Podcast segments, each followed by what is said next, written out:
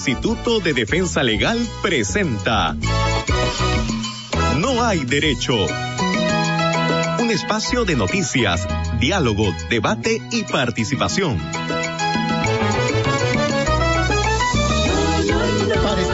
informado de lo que sucede en lo político, en lo social. Para escuchar voces independientes y no siempre lo mismo. Para saber de lo que nadie se atreve a denunciar. www.idlradio.pe Con análisis de verdad. www.idlradio.pe Es la renovada página web a la que usted debe ingresar.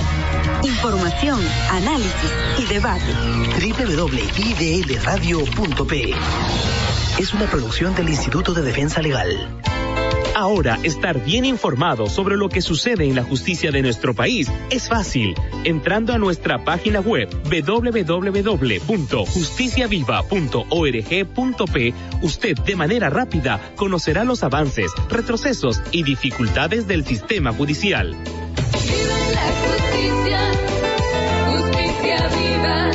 Recuerda www.justiciaviva.org.p. Justicia Viva, la mejor manera de vivir la justicia. La justicia, para estar siempre informado de lo que sucede en lo político, en lo social. Para escuchar voces independientes y no siempre lo mismo. Para saber de lo que nadie se atreve a denunciar. www.idlradio.pe Con análisis de verdad. www.idlradio.pe Es la renovada página web a la que usted debe ingresar. Información, análisis y debate. www.idlradio.pe Es una producción del Instituto de Defensa Legal.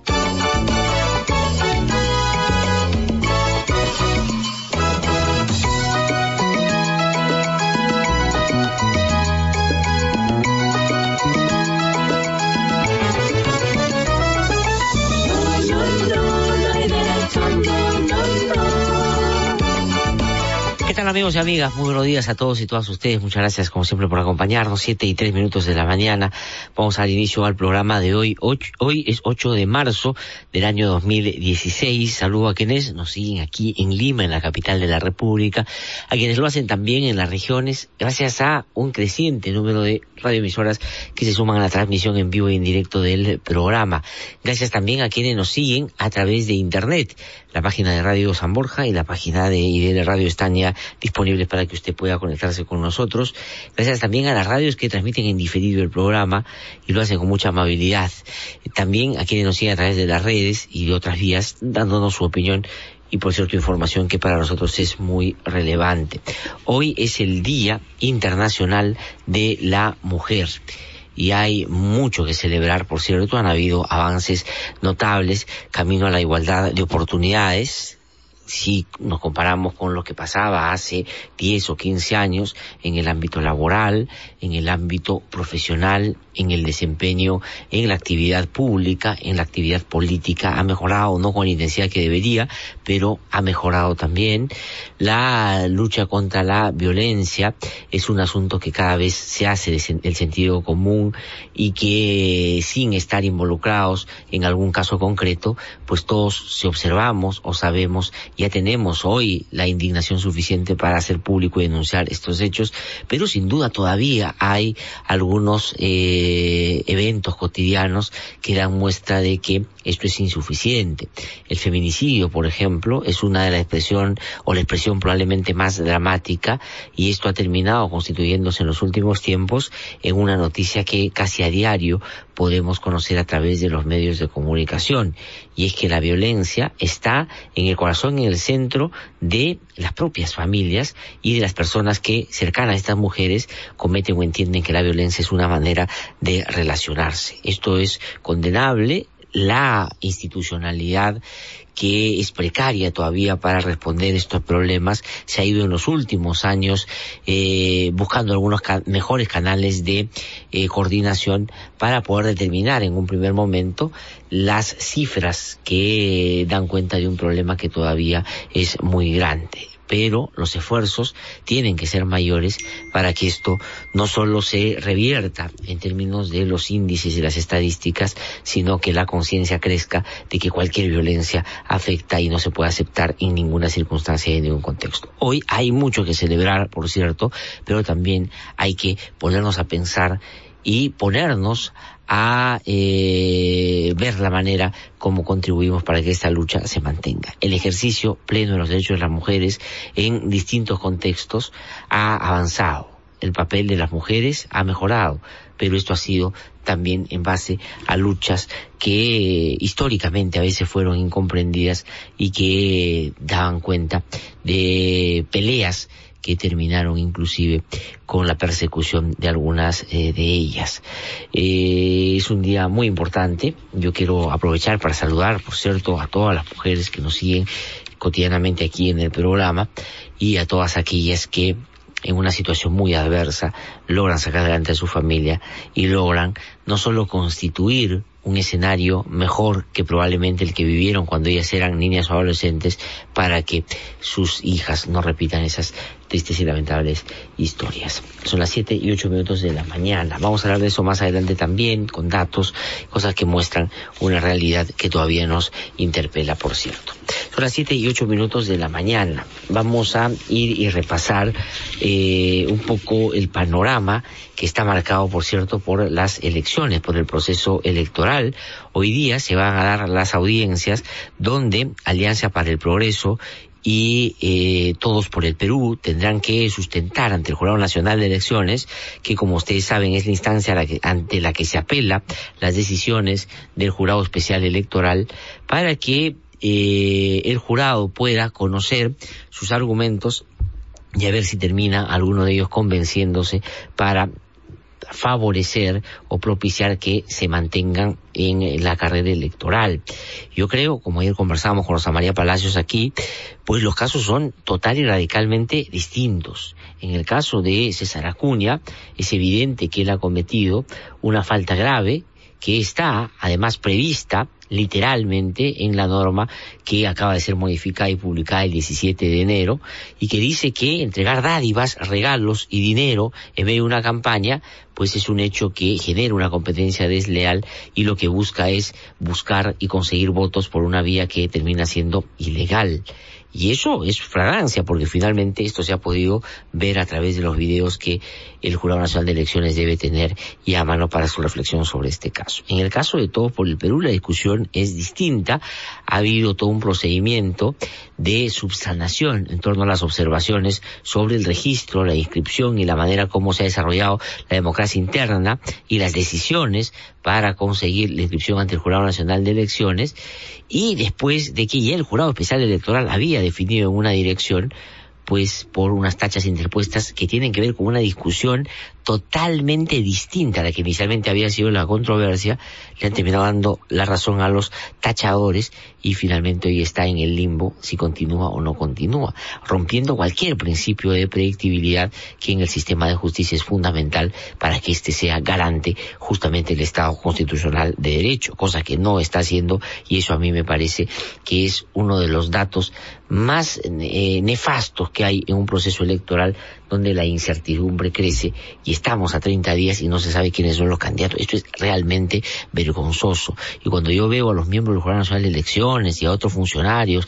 decir que no se puede hablar de fraude, que no se puede hablar de irregularidades, que no se puede hablar de estas cosas, bueno, si no quieren que se use esos términos, por lo menos habrá que decir que hay una ineptitud manifiesta y una incapacidad para poder manejar un proceso electoral cuyas consecuencias producto del accionar del jurado pueden ser, la verdad, muy nocivas para el propio sistema democrático. Porque si tú esta sensación de que las cosas están arreglándose por lo bajo y finalmente no se está tomando en cuenta asuntos fundamentales en el debate eh, en una democracia donde hay que privilegiar los derechos fundamentales que están además garantizados con una cobertura especial en la propia Constitución, pues lo que vamos a tener es un resultado que carezca de los niveles necesarios de legitimidad y le hace daño al país y a quien puede terminar siendo elegido en medio de esas circunstancias. Lo que corresponde, y aquí lo hemos explicado de una manera pormenorizada, es que en realidad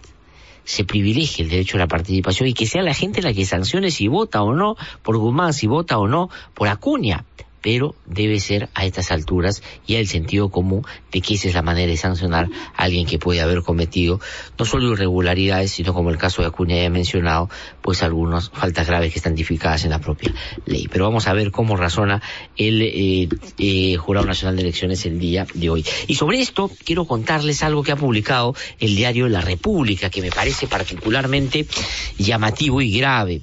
Y es que uno de los miembros del Jurado Nacional de Elecciones, eh, que se llama Jorge Rodríguez Vélez, que es parte del Jurado Nacional de Elecciones, representa a las universidades privadas, pues está vinculado al APRA y falló en contra de Julio Guzmán.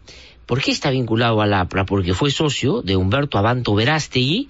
¿Quién es Humberto Abanto Verástegui? Ustedes deben recordar aquí en el programa, en más de una oportunidad, hemos hablado de él, no digamos para eh, resaltar o poner en relieve algún talento o algún punto de vista importante o relevante en materia jurídica, sino justamente por sus vínculos, por los casos que ha defendido y por la manera como, por cercanías que tiene justamente con gente lapra, ha conseguido cosas que legalmente, la verdad, no se sostienen. El señor Humberto Abanto Velázquez, solamente para que ustedes puedan eh, recordar quién es, fue el que gestionó la donación de cinco mil eh, dólares de la familia Sánchez Paredes a la campaña del año 2006. Les voy a contar un poquito la historia, es larga, pero digamos voy a tratar de resumirla tomando como referencia lo que al respecto hoy día publica el diario La República. Y es que el año 2006 este señor Abanto Verástegui fue uno de los participantes más activos de la campaña de García y eh, cuando estaba por darse el cierre de la campaña de Alan García en la segunda vuelta en esas elecciones del 2006, que justamente terminaron con la elección de García a la presidencia de la República, pues eh, resulta que estaban ellos eh, de viaje, se habían quedado sin fondos, tenían que regresar Lima inmediatamente porque era el mitin de cierre de la campaña de García y no había manera de cómo conseguir trasladarse en tan poco tiempo para cumplir con esto que era fundamental, porque ustedes saben que cuando se cierran las campañas y el jurado tiene un plazo para poder hacer proselitismo político, pues ya se cerraría la puerta para que puedan hacer sus últimas expresiones de adhesión y sus últimos movimientos políticos. Entonces, ¿qué pasa? Estaban en una región, tenían que regresar a Lima y la única manera de hacerlo era contratando una avioneta para que eh, pudieran retornar a Lima inmediatamente y cumplir con este mitin. ¿Y qué pasó? Pasó que el señor Abanto Verástegui, que era socio del señor Jorge Rodríguez en un estudio que se llamó Rodríguez Vélez Villacorta, Abanto y Asociados, abogados, eh, consiguió cinco mil dólares se lo dio a la gente de la campaña de Alan García y con eso contrataron una avioneta y esta eh, trajo a Alan García a Lima para que hagan el cierre de su campaña. Pues bueno, esto lo contó el propio Alan García, según el diario de la República. En febrero del 2011, uno de los hijos de Orlando, Orlando Sánchez Paredes, eh, reveló a la República, ellos citan eh, un informe que sacaron en esa época y entre y dicen que él aportó el dinero. Dice, mi abogado Humberto Abanto me pidió el dinero y le entregué los cinco mil dólares a Mirta Cunza. Esto lo dijo Alfredo Sánchez Miranda. ¿Y quién era eh, Mirta Cunza? La secretaria de Alan García. La secretaria de Alan García. O sea, Abanto Verástegui, el que era socio del que hoy es miembro del Jurado Nacional de Elecciones y que es el señor Jorge Rodríguez Vélez, le consiguió cinco mil dólares a Alan García para su campaña, que de, digamos, en sus conversaciones y por la cercanía que tenía con los Sánchez Paredes. Esto lo dijo el propio hijo de Orlando Sánchez Paredes, que es el señor Alfredo Sánchez eh, Miranda. García dijo que recién en ese momento se enteró de que el dinero fue aportado por una persona investigada por lavado de activos. ¿Y qué pasó? Devolvieron el dinero. Es decir, lo utilizaron, contrataron la avioneta, eh, hizo el meeting y después de tiempo se enteraron de que venía la plata, según Alan García, y devolvieron la plata. En realidad la devolvieron porque eso se conoció, fue un escándalo tremendo y no les quedó otra que hacer esta pantomima para más o menos revertir lo que ya a esas alturas era evidente, que habían recibido plata de personas que estaban involucradas en un gran caso, caso más importante de lavado de activos que por estos días espero ello se haga la acusación y comience el juicio eh, oral. Pero eso no es lo único que ha hecho Humberto Abanto Verasti. Humberto Abanto Verasti también ha sido abogado, por ejemplo, de Agustín Mantilla a quien eh, hace poco falleció, pero que estaba siendo juzgado por el caso del comando Rodrigo Franco. Pero además, Humberto Abanto Verástegui ha sido, junto con Luis Castillo Alba, que es otro abogado que también está muy vinculado a la familia Sánchez Paredes, de hecho siempre ha sido su abogado en materia constitucional, eh, Abanto Verástegui ha sido abogado de Alan García, en el caso de la megacomisión que lo investigaba en el Congreso. Entonces, si uno suma todos estos elementos y una perita en dulce y un eh, la cereza de la torta, Humberto Abanto Verástegui es abogado del señor Alfredo Quispe Pariona, que es este miembro del Consejo Nacional de la Magistratura. Está Cruz aquí, más un ratito vamos a conversar con él también sobre este tema, que recordarán ustedes, primero, lo decidieron mantener como miembro del Consejo de la Magistratura. La movilización ciudadana y la indignación que generó esto después de que se conocieron su particular manera de relacionarse con autoridades de la Universidad Garcilaso de la Vega. Ojo, esa universidad también, Avanto Verás, está muy vinculado a esa universidad, pues decidió una, un mes después o una semana después eh, sacarlo del Consejo de la Magistratura. El señor Abanto Verástegui ha interpuesto amparo para que Quispe Palena regrese al Consejo de la Magistratura. Y así se podrían varios otros ejemplos. Consiguió que se archivaran casos vía sentencias del Tribunal Constitucional cuando éste estaba manejado por gente que estaba estrechamente vinculado al Partido Aprista Peruano. Abanto Verástegui fue asesor de Luis Alba Castro en el Congreso. Y de hecho, cuando Alba Castro terminó siendo ministro del Interior, se lo quiso llevar, se armó un tremendo escándalo y se difundieron muchas eh, notas sobre su vínculo con los Sánchez Paredes y eso paró la posibilidad de que finalmente Abanto Verástegui fuera al Ministerio del Interior. Ese señor Abanto Verástegui, que tiene el derecho de defender a quien le da la gana, de hacer con su día lo que quiere, tiene ese tipo de registro en los clientes que ha defendido y las causas que ha llevado adelante. Pero eso no está en cuestión, porque él, como digo, puede hacer lo que da la gana. Pero si este señor, con esas características, era socio de Jorge Rodríguez Vélez, que es miembro del Jurado Nacional de Elecciones en el momento en el que están defendiendo si es que se quedan o no dos candidatos y en particular el caso de Julio Guzmán, habiendo sido Alan García y el APRA los que han estado detrás de traerse abajo su candidatura, la pregunta es muy sencilla. ¿Debería o no este señor inhibirse por el contacto y por el vínculo que tiene con una persona muy cercana a Alan García y al partido aprista? La lógica, el sentido común, dicen que evidentemente debería apartarse y no debería votar en este caso por la relevancia, por la importancia. Él dice que ya en otro momento Abanto Verasti fue como abogado ante el Jurado Nacional de Elecciones para una causa distinta en otro momento y él mencionó esto a, sus a, sus colegas del jurado y esto le dijeron que no había motivos para inhibirse. Pero en un caso tan relevante como este, donde se está jugando una elección y el excluir a un candidato presidencial que además está en el segundo lugar en las encuestas y García quisiera pues que no se quede en la competencia, amerita o no que este debería dar un paso al costado y decir yo no puedo fallar en ese caso. Yo creo que no debería participar de ese caso. Y eso configuraría un jurado nacional de elecciones distinto y de repente la causa eh, y el caso de Julio Guzmán podría correr una suerte distinta el APA siempre metido en el manejo de la administración de justicia en sus distintas expresiones. Esta es la administración electoral, pero sabíamos que con la mano cruzada no se van a quedar y van a tratar desde el final de acomodar la cancha a su conveniencia, pese a que una realidad consistente les enrostra que ya no ni con esto avanzan en las encuestas. Esto es gravísimo, es muy importante, no se puede desatender. Yo creo, y vamos a tratar de comunicarnos con alguna gente de todos por el Perú para ver si van a pedir formalmente que este señor se inhiba, porque eso tendrá que ser la cuestión previa que el jurado tendrá que resolver a propósito de la publicación de este que termina siendo un tremendo escándalo. Es decir, el APRA está metido como más o menos uno podía imaginar en todas estas movidas. Hay que tener mucho cuidado con eso. Y hablando del APRA, están tan desesperados, Alan García está tan desesperado, que ahora lo que quiere es bajarle la llanta a Alfredo Barnechea, que es el que ya le pasó en las encuestas, y yo creo que si las cosas van como van, la próxima entrega, Verónica Mendoza también va a pasar a la García. La García, la verdad, está ya en serios problemas.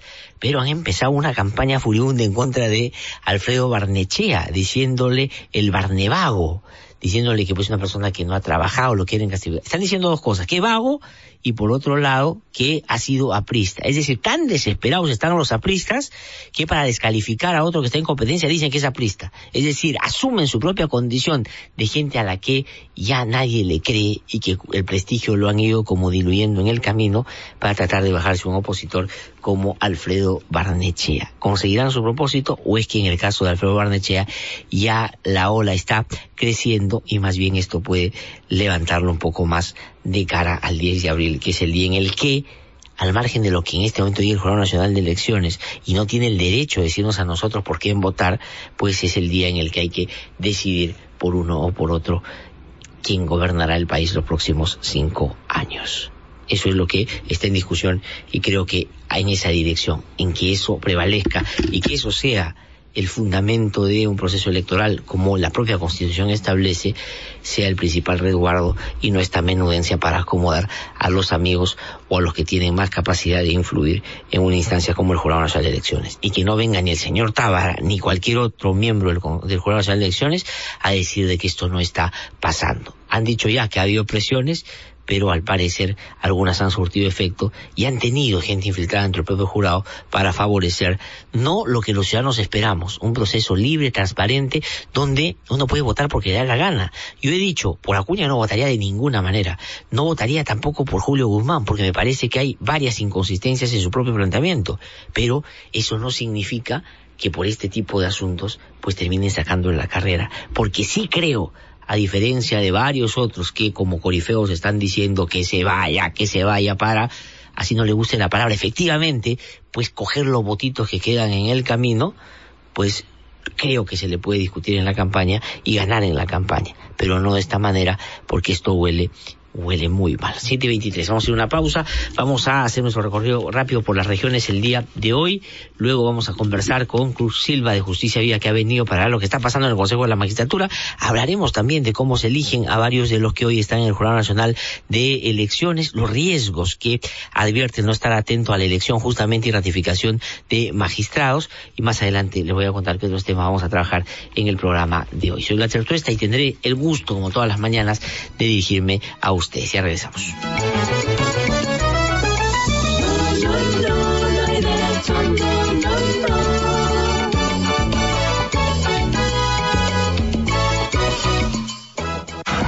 A esta hora, noticias de la red, descentralizando la información y el debate. Vamos a trasladarnos rápidamente a Andahuaylas, en la región Apurímac nuestro colega y gran amigo Ronald Ripa está ya en comunicación con nosotros. Ronald, ¿cómo estás? Muy buenos días. Gracias, buenos días. Las organizaciones eh, agrarias de la región Apurímac acordaron iniciar una paralización indefinida este 14 de marzo en toda la región Apurímac. Representantes de todas las provincias dieron una tregua porque del 9 al 12 se desarrolla el vigésimo cuarto encuentro nacional del carnaval en el Perú, denominado Puglia. En tanto, han ah, confirmado en la plataforma de lucha que el Ejecutivo declare en emergencia el agro de la región Apurímac por los problemas del fenómeno del niño, la construcción del hospital de Andahuayla, que ha quedado paralizada por una serie de problemas, así mismo como el retiro de las autoridades eh, denunciadas por presuntos actos eh, irregulares de la Universidad Nacional José María Argueda. Andahuaylas informó Ronald Ripa.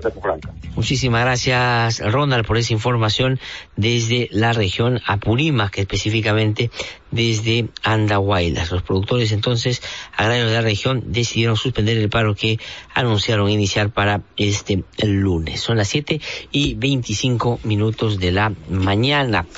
Eh, vamos a seguir haciendo contacto con nuestros corresponsales el día de hoy que es el Día Internacional de eh, la mujer, donde, como decía más temprano, pues hay mucho que todavía hacer, pero hay algunas cosas que celebrar, como por ejemplo que en distintos ámbitos de la vida de nuestro país las mujeres tengan un papel destacado. La política de repente sigue siendo el escenario donde todavía hay menos espacio llenado por mujeres, pero por ejemplo, en otros ámbitos, creo que eso ha, ha mejorado de manera importante. Son las 7 y 26 minutos de la mañana necesito saber que me hagan señas si vamos a tener algún contacto o no.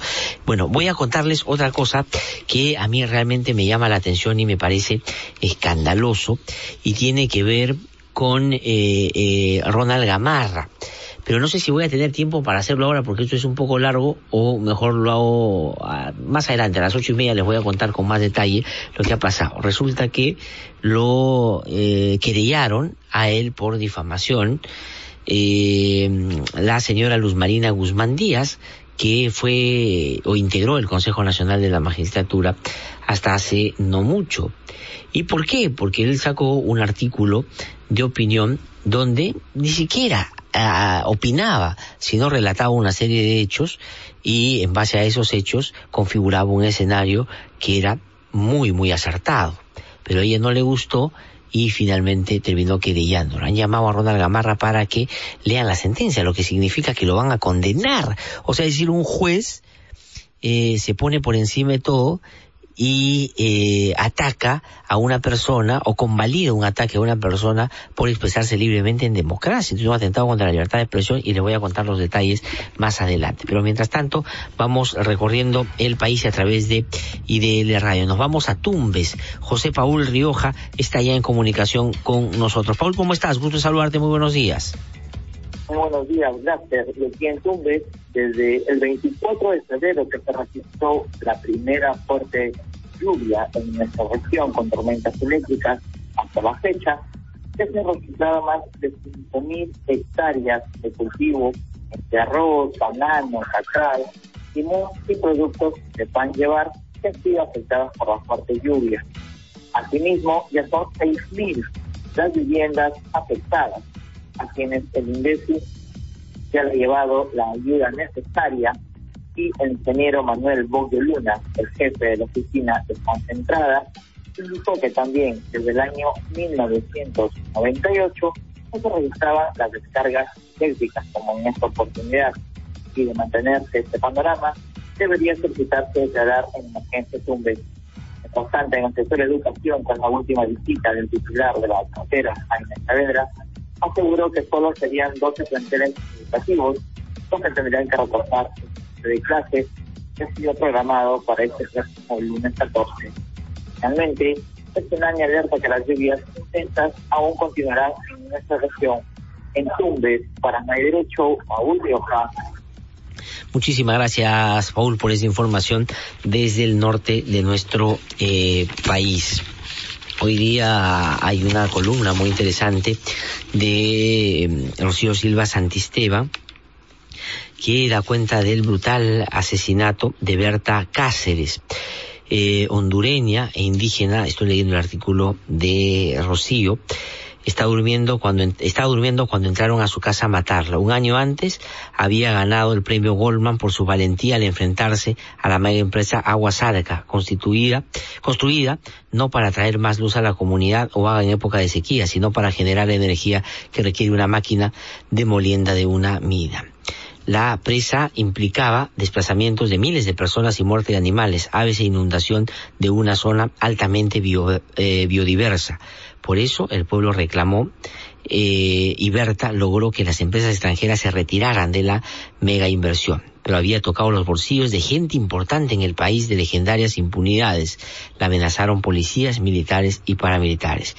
Este 3 de marzo, unos hombres entraron a la medianoche en la casa de Berta, en la Esperanza Noroeste de Honduras, y le dispararon ocho balas luego de reducirla, eh, fracturándole un brazo. Deja cuatro hijos y un luto profundo en toda América Latina. Esto está pasando en Centroamérica, es terrible.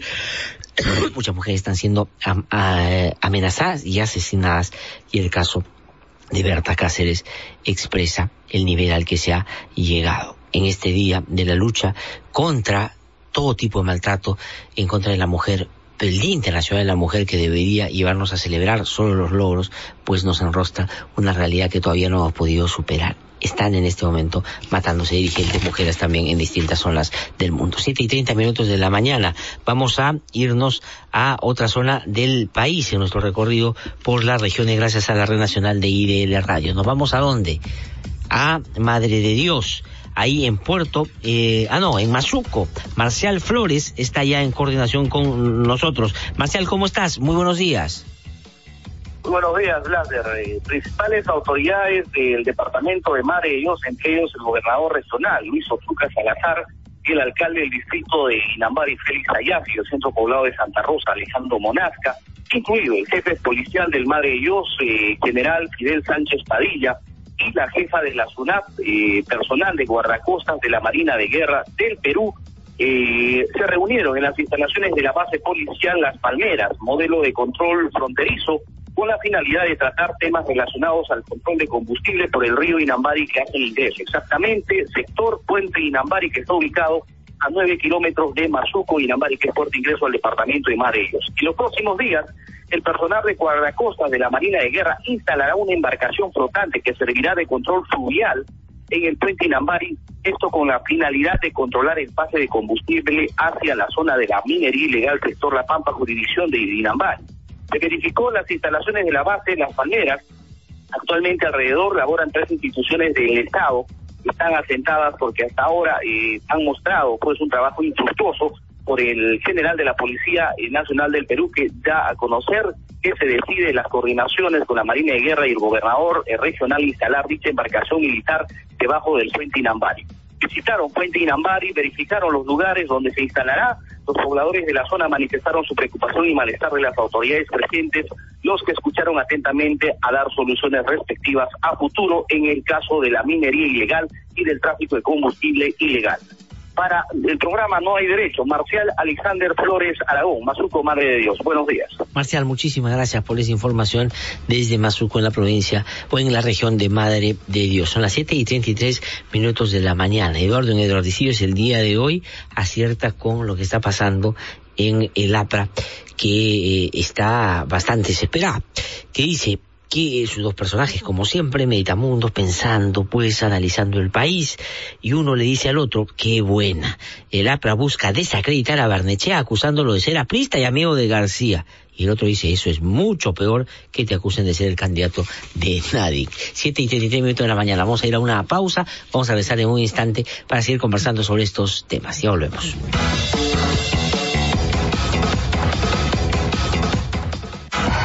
Hasta aquí Noticias de la Red, descentralizando la información y el debate.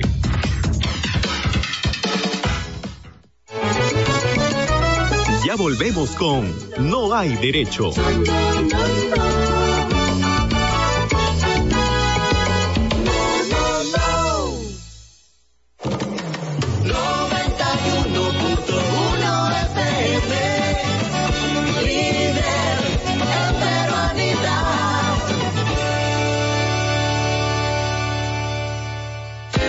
Lavandería Chacarilla Express, lavado al seco y al agua, especialistas en ropa fina y delicada, cuero, antílope, gamuza, 20% de descuento y servicios urgentes en una hora. Avenida Caminos del Inca 585 Surco, teléfono 372-1347, Lavandería Chacarilla Express.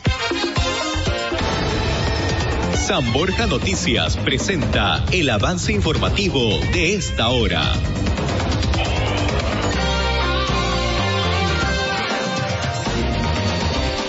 Siete de la mañana, 35 minutos. Bienvenidos a la información. El candidato presidencial de Alianza para el Progreso, César Acuña Peralta, espera que el Jurado Nacional de Elecciones interprete de manera adecuada la ley y no lo excluya de esta contienda electoral. El candidato presidencial de Perú posible Alejandro Toledo Manrique indicó que no se debe retrasar más la labor de los entes electorales ante las irregularidades cometidas por algunas agrupaciones políticas con miras a los comicios generales 2016. Yo no creo que debe retrasarse más porque engendra mayor incertidumbre, deslegitima, pierde credibilidad interna e internacional. Yo estoy pidiendo a mis amigos de la Unión Europea del Instituto Nacional Demócrata de la OEA, que vengan con anticipación. Continuamos con más información en los 91.1 de Radio San Borja. Noticias del exterior. En Argentina, la diputada María Emilia Soria presentará un proyecto de ley para reconocer el derecho a la identidad de los bebés no nacidos mediante un registro que permita elaborar una estadística de las causas de los decesos. En deportes, el defensa nacional Carlos Asco es quien milita en el Wolfsburgo, expresó su alegría luego de haber sido incluido en la convocatoria de la Blanquirroja para la fecha doble de las clasificatorias con miras al Mundial de Rusia 2018. Cotización del dólar compra 3.43, venta 3.46, precio del euro compra 3.50, venta 4.00. Hasta aquí la información. Estás escuchando No hay derecho por Radio San Borja 91.1. 7 y 37 minutos de la mañana, estamos de vuelta aquí en No hay derecho, está ya conmigo aquí en nuestros estudios eh, Cruz Silva, ella es abogada, integra el equipo de Justicia Viva, que es el área de justicia del IDL, el Instituto de Defensa Legal, que como ustedes saben produce este eh, programa, y ella conoce muy bien todo lo relacionado al sistema de selección, ratificación, nombramiento de magistrados, que eh, se concentra además por mandato constitucional, en el Consejo Nacional de la Magistratura, donde, mientras estamos atentos y como corresponde al ámbito más político electoral, pues están haciendo unas movidas que pueden terminar siendo eh, perjudiciales para el propio Consejo Nacional de la Magistratura y, por cierto, para el sistema de justicia y, por cierto, para todos los ciudadanos peruanos que vivimos en este país y que de una u otra manera estamos sometidos a sus fueros, porque cuanto peores magistrados tengamos o cuanto mejores magistrados tengamos, pues peor o mejor nos puede ir también en nuestra propia relación con el Estado. Doctora Cruz Silva, usted saludar, muy buenos días. Buenos días, gracias. Gracias por haber venido esta mañana. Yo quisiera, porque tenía inicialmente previsto la conversación de una manera distinta, pero creo que no se puede desatender ni dejar de lado lo que hoy día publica el diario La República, y es que este eh, miembro del Jurado Nacional de Elecciones, que es el doctor Jorge Rodríguez Vélez, que es parte del Jurado Nacional de Elecciones, fue socio de Humberto Abanto Verástegui, que es un eh, abogado aprista, digamos, de una afiliación y una cercanía, pues, de hace muchísimo tiempo. De hecho, ha llevado causas del propio Alan García en el caso de la megacomisión, pero ha llevado caso de otros apristas también, y que, eh, siendo abogado de parte de la familia Sánchez Paredes, también se le involucró en un incidente que el propio Alan García contó, donde él consiguió cinco mil dólares de esta familia para que Alan García pudiera movilizarse en un avioneta y regresar para su campaña en 2006, donde ganó la elección. Después del escándalo del año 2011, ya cuando esto fue pues una cosa que era inocultable, Alan García pidió que le devolvieran la plata porque dijo que no sabía de dónde provenía, cosa que es muy difícil de creer en una persona tan astuta como Alan García. Pero eh, yo quería preguntarle eh, por esto, ¿no?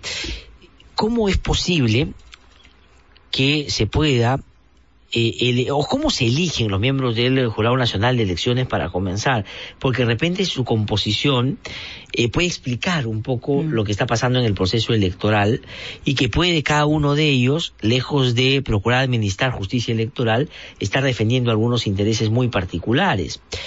Este señor, por ejemplo, hasta donde entiendo, representa a las universidades privadas. Entonces, el jurado de elecciones tiene una composición parecida al Consejo de la Magistratura, con menos miembros, pero parecida al Consejo de la Magistratura. ¿Cómo es? Sí, bueno, eh, se parece la composición en el sentido de que existen dos representantes de universidades, uno de públicas y otro de privadas. Pero por lo general el requisito es que sean abogados, no es como el consejo donde pueden entrar otros colegios profesionales. El jurado nacional se compone por cinco personas, uno elegido por la Sala Plena de la Corte Suprema, otro por la Junta de Fiscales Supremos, otro por los colegios de abogados, otro por las universidades, la Junta de Decanos de, Facultades de Derecho de Universidades Públicas y lo mismo para las privadas. Entonces, el componente es netamente jurídico y se supone que al jurado están llegando los representantes que van a garantizar la máxima garantía que todo tribunal de diferente naturaleza tiene, que es la garantía de la apariencia de independencia e imparcialidad para resolver los complicados casos que van a llegar a su jurisdicción. Ya, de acuerdo. Entonces, lo que hay que garantizar, como en el Consejo de la Magistrada, son dos Así cosas. Una actitud proba en el desempeño de sus labores, pero una apariencia también que pueda despejar de cualquier duda de que su comportamiento y su accionar puedan ir en el es. sentido contrario al mandato que le da la propia Constitución. Pero este señor viene de las universidades privadas. ¿De qué universidad concretamente? Él fue decano de la Universidad de las Américas. Él ha sido decano de la Universidad de las Américas y como tal fue elegido para representar a todas estas facultades de derecho ante el- en el Jurado Nacional de Elecciones. Pero también se ha señalado, me parece que en la República él ha tenido relación laboral con otro tipo de predios universitarios. y con la Universidad San Martín, San de, Martín Porres. de Porres, así es es. decir, ha tenido contacto y vínculo laboral con Ujú. estas instituciones privadas de educación superior y en la Universidad de las Américas, que yo, digamos, debe ser porque conozco muy poco este tema, yo no conozco muy bien su universidad, pero en fin, él representa esta universidad. Ahora, en el caso de la apariencia, ¿qué cosa es lo que se ha conocido? Este es un dato nuevo que aporta la República el día de hoy que él fue socio hasta el año 2009, 2008, pero se extendieron los trámites de la disolución de eh, la relación con el señor eh, Humberto Abanto Verástegui, que tampoco es un personaje nuevo o en materias vinculadas al propio Consejo de la Magistratura. Así Yo es. cité, no sé si correctamente, que él ha sido abogado del señor Alfredo Quispe Pariona, que hace poco, Así es. digamos, ha estado en controversia, ¿no? Sí, él ha sido abogado justamente en el caso que destapa la, la falta de capacidad del actual Consejo Nacional de la Magistratura, el famoso caso Quispe Pariona. El doctor Humberto Abando Veracigo, por lo que ya se ha hecho público, fue el abogado que cuestionaba la validez de esos audios, Ajá. por presun- presuntamente haber pasado por diversas manos, cuando en verdad este todo estaba prácticamente claro lo que había acontecido, ¿no? El doctor Humberto Abanto fue al- el abogado del ex consejero y ahora lamentablemente se conoce más de este tipo de trayectoria a la que el doctor Abanto suele estar ligada, ¿no? Es muy preocupante esta relación que si bien es cierto es de años anteriores, en el 2008 y a partir del 2013 el doctor Rodríguez es integrante del Jurado Nacional de Elecciones, la, el actual escenario y la dificultad de las materias que se están viendo y la y los problemas o los riesgos de presuntas implicancias políticas respecto de cada uno de los miembros hace que el doctor Jorge Rodríguez eh, al menos se haya cuestionado sobre qué tanta ga- garantía de imparcialidad él daba a la población al haber tenido previamente esta relación con el señor Humberto Abanto eh, y abocarse a su vez a una causa como la que ahorita estamos viendo, que podría, por supuesto, beneficiar a diversos políticos y entre ellos al Partido Aprista Peruano. digamos, del cual Abanto no solo tiene cercanía, Así sido militante, sino abogado en causas muy conocidas de algunos de sus principales líderes, entre el propio, entre ellos el propio Alan García. Así es, hay un deber, hay un, hay un deber en la ley de la carrera judicial para todos los magistrados, incluidos los supremos y los que tengan rango de supremos, como son los magistrados del Jurado Nacional de Elecciones, que es que cualquier tipo de relación laboral que se haya tenido con una persona que esté interesada, con una de las partes de un proceso que esté analizando, debería ser motivo de abstención. Cierto es que la cantidad de los años harían que esta, esta regla, este deber no se ejecutara, pero también es muy cierto que existe el principio de la famosa independencia y parcialidad. Y no estamos solamente hablando de que hayan hechos que comprueben que es independiente e imparcial, sino que basta con que se garantice la apariencia, solo la apariencia de la imparcialidad. Y con este hecho previo, esa apariencia de imparcialidad ha quedado absolutamente resquebrajada. De acuerdo, entonces, eh, él debería, por decoro en este caso, Así pese a es. que ya votó en un caso, eh, digamos, eh, en otra causa que llegó al propio Jurado Nacional de Elecciones en contra de uno de los competidores de Alan García en la, en la campaña, que es el señor eh, Julio Guzmán a través de Todos por el Perú. Él podría, al haberse conocido este hecho, debería ser de iniciativa propia el pedir su exclusión, inhibición, o hay, digamos, otra medida externa a él que pueda forzar una situación de esta naturaleza. Él como todo magistrado está sujeto a deberes y él de motu propio en defensa de ese estatuto de independencia debiera eh, poner a disposición del pleno del jurado la posibilidad de abstenerse y de retirarse del caso a pesar de que ya ha tenido este otro caso anterior donde sí ha fallado. El tema de los conflictos de interés y de los casos donde la apariencia de independencia o imparcialidad está resquebrajada es común en el Consejo Nacional de Magistratura. El ex consejero Lemir Paz de la Barra a veces se abstenía y a veces no. Ajá. Entonces, eso quiere decir de que si es que uno quiere defender su imparcialidad, puede en cualquier momento cambiar de decisión en pro justamente de ese de esa garantía y el doctor eh, Rodríguez debiera poner de motu propio esa solicitud en el pleno de jurado. Lo Sobre puede todo hacer por la relevancia además de lo que está en discusión. O sea, estamos Exacto. hablando de la posibilidad de excluir a un candidato de una competencia a 30 días de que ésta se produzca y nada más ni nada menos ese candidato está en segundo lugar y tiene cerca del 17% de y la mismos de votos. otros eh, miembros del jurado debieran pensar qué tan bien o qué tan mal le va a hacer a su institución, al Jurado Nacional de Elecciones, que prácticamente garantiza la limpieza de estas elecciones, este, que uno de sus magistrados cuestionados por un tema de imparcialidad continúe en esta importante decisión. Otra vía es, por supuesto, que el directamente interesado eh, presente en las solicitudes de abstención por decoro. A ver, pr- primero entonces, él debería de motu propio, es decir, él, eh, de acuerdo a su conciencia, debería Así decir, es. yo tengo este vínculo, es verdad que es hace tiempo, pero para evitar manchar o enturbiar al propio jurado en una discusión tan importante, mejor doy un paso al costado y que sean los magistrados que se queden los que decidan en ese, en ese caso.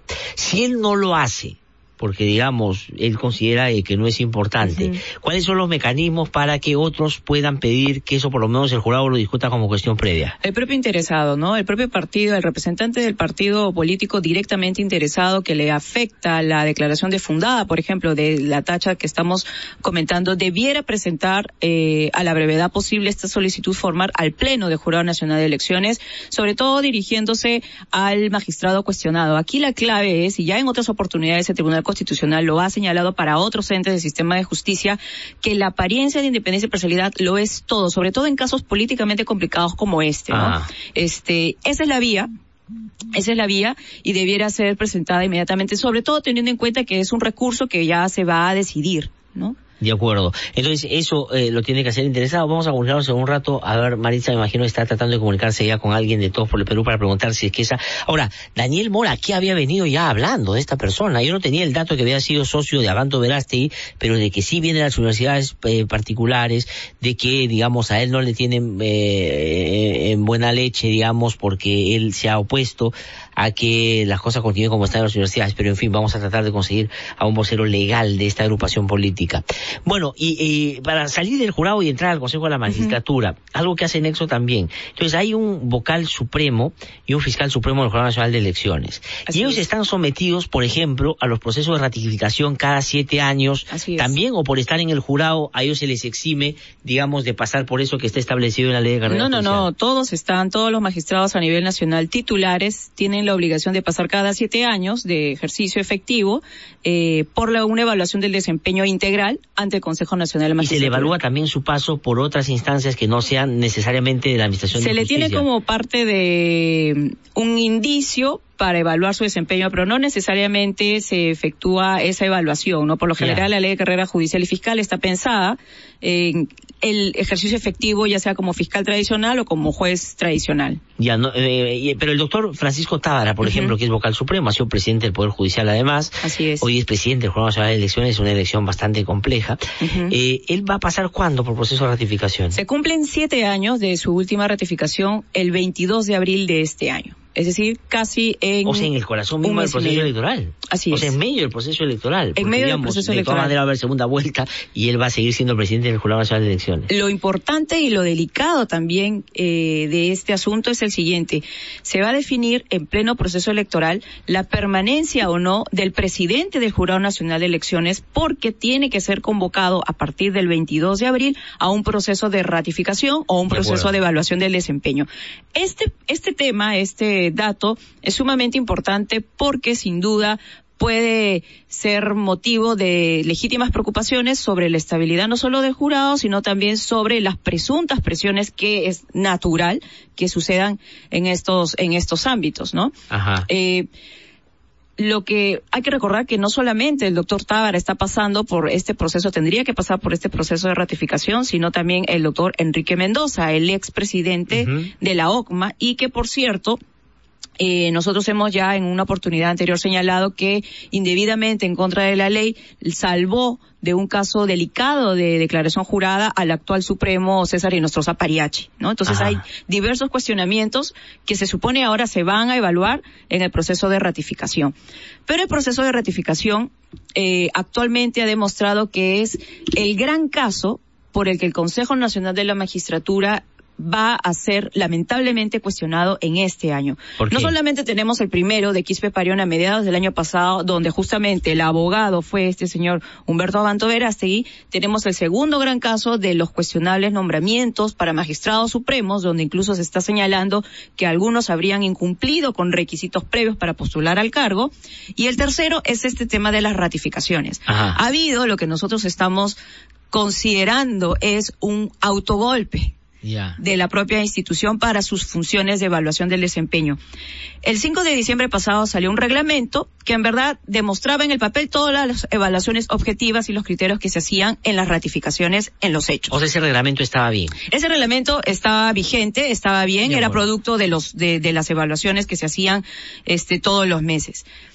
Seguidamente, el Consejo continúa convocando nuevos procesos de evaluación y ratificación, continúa solicitando la información, pero llega mediados de enero donde todo esto se detiene y de forma sorpresiva el Consejo decide, luego de una reunión con fiscales y jueces, eh, suspender todo lo que había puesto en marcha. El reglamento, las convocatorias, la entrega de información. La gran pregunta Ahora, es ¿qué- por es- qué. eh, Esa es la pregunta que justamente le iba a hacer. Es decir, ¿qué hace que Mm. entre el 5 de diciembre y mitad de enero cambie la convicción del Consejo de la Magistratura, ¿no es cierto?, eh, por dejar de hacer algo que se supone había estado poniéndole Así fuerza es. para sacar adelante. Es ¿Qué cosa bastante, es? es bastante preocupante. Es justamente una de las críticas que se le hace actualmente al presidente del Consejo, Guido Águila Grados, que es el que ha convocado a esta famosa comisión tripartita que ahora está pretendiendo un nuevo reglamento. Es decir, a un mes y algo más de un nuevo reglamento que fue el 5 de diciembre, ahora se está propugnando otro. ¿Por qué el Consejo y sobre todo su presidente promueve una nueva reglamentación?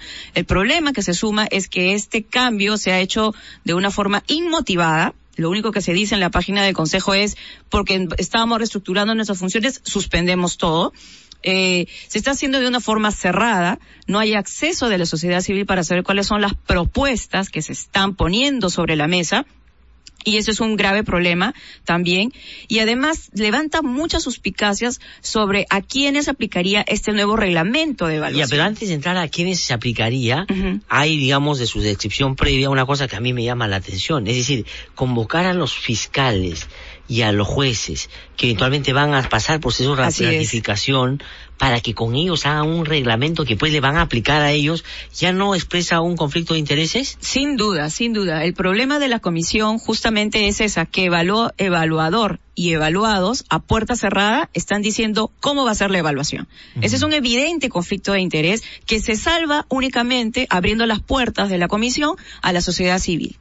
De acuerdo. ¿ya? Eh, hay otros problemas. El tema de las ratificaciones ha sido en el centro, en el fondo, un problema de poder, un problema de no quiero o sí quiero que me fiscalices. Y ese es el gran problema que históricamente ha tenido el Consejo, tanto con la Fiscalía, así como el Poder Judicial. En el 2009, Javier Villestein propuso en un proyecto de ley presentado en el gobierno aprista que el Consejo sea prácticamente una mesa de partes de las evaluaciones Me que acuerdo, haría el. Poder Judicial. Y ese es uno de los, de, de los, de los problemas que ahora nos llama la atención en este actual escenario. Se, hemos investigado cuáles serían esas propuestas de cambio que no son públicas, y va en ese mismo sentido, en reducir la capacidad de fiscalización del Consejo frente a los Supremos que, oh sorpresa, están justamente dictando las nuevas reglas del proceso de Increíble, O sea, ratificación. digamos, los jueces y los fiscales están consiguiendo lo que en 10 años he evitado, que ellos no tengan absolutamente nada que ver con los sistemas de selección, ratificación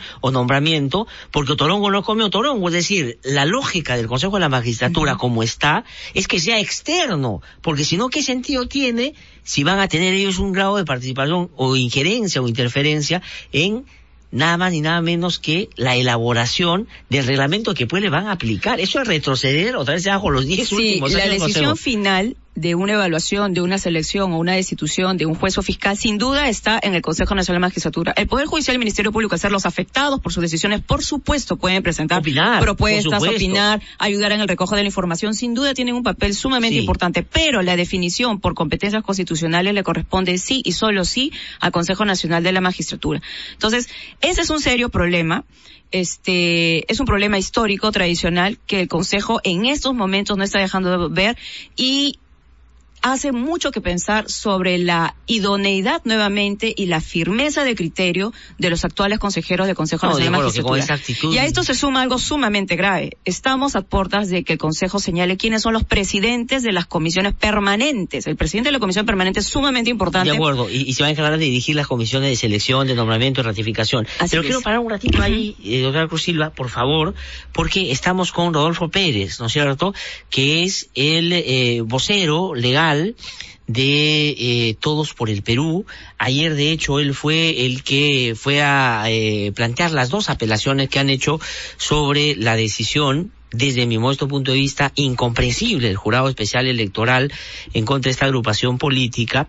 Y yo quería preguntarle por lo que hoy día publica la República, que da cuenta de que el señor Jorge Rodríguez Vélez, que es miembro del Jurado Nacional de Elecciones, fue socio de nada más ni nada menos un abogado aprista, digamos que no, no tendría, no es un delito, está bien, puede ser aprista, tiene mucha cercanía con gente que ha defendido, además en distintos fueros dirigentes del APRA, que, eh, que ha defendido al propio Alan García por las denuncias que hizo la megacomisión y está vinculado inclusive a un incidente donde él gestionó cinco mil dólares de la familia Sánchez Paredes, que hoy está eh, a punto de ser procesada por lavado de activos, para que el señor Alan García pudiera contratar una avioneta y venirse a Lima en 2006 para hacer su cierre de campaña, lo que lo llevó a la presidencia de la República. La pregunta es si debería o no inhibirse. Yo creo que, por supuesto, que debería este señor inmediatamente dar un paso al costado, pero creo que por voluntad propia no lo va a hacer. Lo que le va a preguntar a Rolfo Pérez es que si ellos van a pedir que se inhiba. Eh, doctor Rolfo Pérez, gusto saludarlo, muy buenos días. Hola, Glácer, ¿cómo estás? Muy buenos días. Bueno, yo estoy leyendo esta información. Preocupado, preocupado por la información que, que se está difundiendo efectivamente de, los magistrados y, y recordar y recordar las, las declaraciones que dimos fuera del jurado electoral especial del, Lima Centro. Y lo único que pedimos es independencia.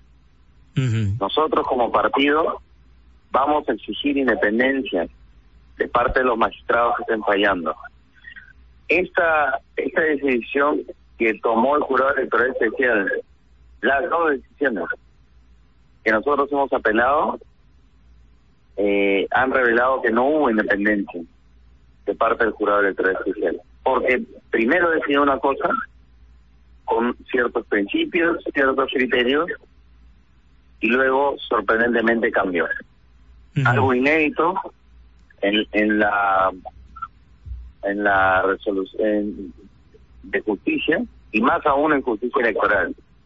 Porque estamos hablando de un juzgado electoral que tiene a cargo la definición de todas las planchas presidenciales y las listas congresales de Lima Metropolitana. De acuerdo, y sobre todo, digamos, un, sí. No, y sobre todo en un proceso electoral que... Se, contradice de esa manera. ¿Qué, ¿Qué garantías tenemos de un, de un proceso electoral que está evaluando con igualdad a los candidatos, que está resolviendo acuerdo de derecho, que está favoreciendo la participación política?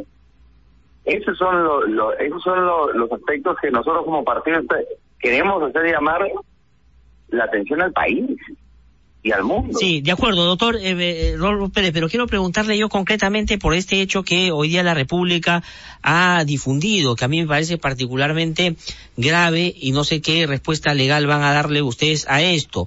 Lo que dice la República el día de hoy es que uno de los miembros del Jurado Nacional Electoral, porque, digamos, usted puede criticar lo que ha hecho el Jurado Especial Electoral y está en su derecho, yo coincido con que, digamos, ha hecho mal pero ustedes han tenido la posibilidad ya de apelar esta resolución del jurado y va a ser el Jurado Nacional de Elecciones el que va en última instancia decidir. En esa instancia hay una persona que la República dice fue socio, es verdad, hasta el 2009, de uno de los abogados apristas más conocidos en el APRA que ha eh, defendido las causas hasta más indefendibles y este señor va a fallar en el caso de ustedes. Mi pregunta es, ¿van a pedir ustedes que él se inhiba ya que por voluntad propia parece que no lo va a hacer porque dice que, ya vio antes un caso donde este abogado que fue su socio ya fue a participar en el jurado, ¿van a pedir su inhibición o no van a pedir su inhibición? Eh, nosotros como partido pedimos independencia de los magistrados. En el caso concreto del magistrado Rodríguez Vélez, pedimos en todo caso, si no se inhibe, que él demuestre independencia. Entonces, si él decide no inhibirse, que él le muestre independencia, porque porque si no, si él no él no deslinda públicamente ante los medios de comunicación de esta de esta denuncia, yo creo que ya la credibilidad de las autoridades electorales está ya en serio cuestionamiento. Siendo todavía uno de los magistrados que ha fallado en contra de nosotros. Sí. Pero claro, pero mi pregunta es más puntual que eso, es decir, si él no lo hace, es decir, lo primero que tendría que pasar es que él lo haga, pero si él no lo hace, ¿a usted le parece esto lo suficientemente relevante para que ustedes generen este incidente ante el propio Jurado Nacional de Elecciones, para que como cuestión previa se discuta si él debe o no mantenerse en la resolución de este caso o no? Lo vamos a plantear. Lo vamos a plantear definitivamente, no solamente en el caso del señor, del magistrado Rodríguez Vélez, sino también en otros. En otro caso de otro magistrado. Porque tenemos, porque tenemos otra, otras informaciones de distintos magistrados. Por eso mismo se solicitó y por eso mismo se hizo una invocación el día de ayer a la independencia de los magistrados. Ajá. Porque yo creo que ya es momento que ellos mismos den señales de independencia. Si no, nosotros mismos lo vamos a cuestionar. De acuerdo. Me acaban de pasar, fíjese usted, este señor eh, a, Humberto Abanto Verástegui, que fue socio de Jorge Rodríguez Vélez, eh, y que fue abogado de los Sánchez Paredes y que le dio plata a Alan García a los Sánchez Paredes, que, digamos, tanto fue el escándalo que García, imagínense ustedes, amigos y amigas que nos escuchan, tuvo que devolver los cinco mil dólares. También defendió a Alfredo Quispe Pariona, que era este miembro del Consejo de la Magistratura, pues que era eh, digamos, no había manera de mantenerlo en el Consejo de la Magistratura, el Consejo lo mantuvo, después lo sacó. Eh, Abanto Verástegui es su abogado. Y me acaban de pasar como Alfredo Quispe Pariona en su Facebook celebraba cuando presentaron la tacha contra Guzmán. Dice, tacha presentada a la plancha presidencial de Julio Guzmán por el señor Nicanor Alvarado Guzmán, nacionalista, fue declarada fundada por el Jurado Especial Electoral. Y Alfredo Quispe Pariona, que quiere regresar al Consejo de la Magistratura, dice, ¿quién será el que gane con estos retiros de ambos candidatos? Eh, el mapa electoral cambia radicalmente. Felicitaciones al nacionalista Nicanor Alvarado Guzmán por tan loable gesto en bien de la democracia es esto. O sea, ¿ah? Bueno, Cláser, este, nosotros venimos diciendo hace días, y el propio Julio Guzmán, ¿eh? que esto es una alianza de la corrupción contra Julio Guzmán y eh, de los partidos políticos y obviamente las malas instituciones, los malos funcionarios, los malos abogados que quieren que las cosas sigan funcionando así. Muy bien. Eh, bueno, y, y, y, lo, y, lo, y, lo, y lo que... Hay una frase que resume todo. Ah, ¿cuál? Todo, todo encaja. Todo encaja. Nosotros hemos, nosotros hemos dicho que estos no son coincidencias. Y si evidentemente siguen saliendo siguen saliendo revelaciones como las que como las que están como las que están este como las que ha revelado el diario de la República y que seguramente van a ir saliendo otros van a ir saliendo otros medios, pues nosotros tendremos que hacer las, las denuncias respectivas, pero por el momento emplazamos a los magistrados que demuestren independencia. Muy bien. Muchísimas gracias, doctor Rolfo Pérez. Muchísimas gracias por habernos atendido. ¿ah? Eh, además es candidato al Congreso con el número 6, el doctor Rodolfo Pérez. Muchísimas gracias. Y es vocero legal de esta agrupación política. Bueno, son las siete, eh, 8 y 5 minutos de la mañana. Eh, nosotros vamos a ir a un corte para seguir conversando con Cruz Silva, por favor, eh, porque se ha quedado interesante. Hemos estado hablando sobre unas movidas rarísimas en el Consejo de la Magistratura. Sacan un reglamento el 5 de diciembre, el 17 de enero deciden traerse abajo todo lo que venían haciendo, convocan a jueces, fiscales para armar un nuevo reglamento y ahora se está eligiendo a quién le van a presidir las comisiones permanentes en el Consejo de la Magistratura, que ahí está la clave para entender hacia dónde va el Consejo y ella nos va a explicar después de la pausa.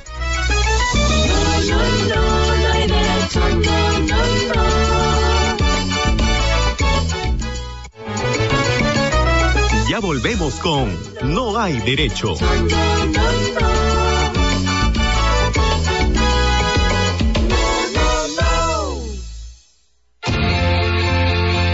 Radio San Borja es noticias, deporte, cultura, entretenimiento, música, consejos, peruanidad.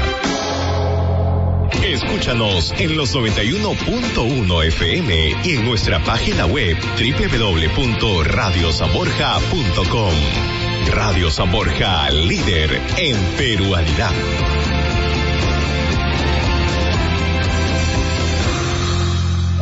Defendamos nuestro primer derecho. Dile sí a la vida. Participa de la concentración más grande de Latinoamérica en defensa de la vida. Este sábado 12 de marzo a las 3 de la tarde en la esquina de la Avenida Brasil y Javier Prado. Únete a la Marcha por la Vida. San Borja Noticias presenta el avance informativo de esta hora.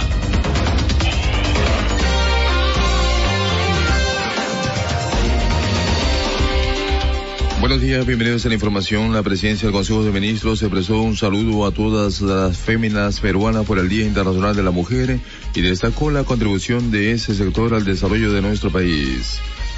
En otra información, el candidato al Parlamento andino, Pedro Franque, mencionó que entre las propuestas que presenta la candidata del Frente Amplio, Verónica Mendoza, se encuentra la creación de un fondo reactivador de cuatro mil millones de soles. Hemos planteado dos estrategias aquí, ¿no? Uno, por un lado, un impulso fiscal de obras públicas de cuatro mil millones de dólares, que se puede financiar perfectamente con el Fondo de Estabilización Fiscal. Y por otro lado, un fondo para dar crédito a las micro y pequeñas empresas de 10 mil millones de soles, que incluye fondos públicos y privados que tiene el Estado para que a través de la banca, del Banco de la Nación, del Banco, se pueda financiar a las pequeñas empresas y a la agricultura para que reactiven su producción.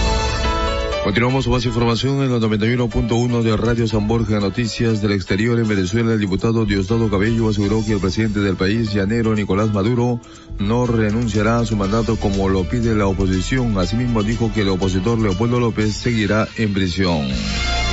En deportes, iniciando la octava fecha del torneo de apertura, Real Garcilaso se enfrentará hoy de local ante Universitario en el cotejo a disputarse desde las 3 y 30 de la tarde en el Estadio Garcilaso de la Vega del Cusco. Temperatura en Chota máxima 21 grados, mínima 13 grados Celsius. Hasta aquí la información. Estás escuchando No hay derecho por Radio San Borja 91.1. 8 y 10 minutos de la mañana, estamos de vuelta aquí en No hay Derecho, estamos conversando con Cruz Silva y es abogada de eh, Justicia Viva, que es el área de justicia del IDL, nos estaba contando lo que está pasando en el Consejo Nacional de la Magistratura. Esto realmente es un escándalo porque el propio Consejo de la Magistratura no solo se desdice y deshace o desteje lo que había venido construyendo en este último periodo para hacer un reglamento que sea mucho más objetivo, que pueda ayudar a que su trabajo se desarrolle de mejor manera, y además incorpora lo que en principio a niveles de coordinación institucional no está mal, porque el Consejo tiene que hablar con el Poder Judicial, con el Ministerio Público, pero crear una comisión para junto con ellos sacar un reglamento que pues se le va a aplicar a ellos mismos es un retroceso tremendo. Pero no solo eso, sino que es también eh, una modificación al reglamento inmotivado. Es decir, todos los actos, no solo eh, procesales en términos de un caso concreto, sino los actos administrativos, tienen que estar debidamente fundamentados, porque si no pueden ser cuestionados en cualquier momento.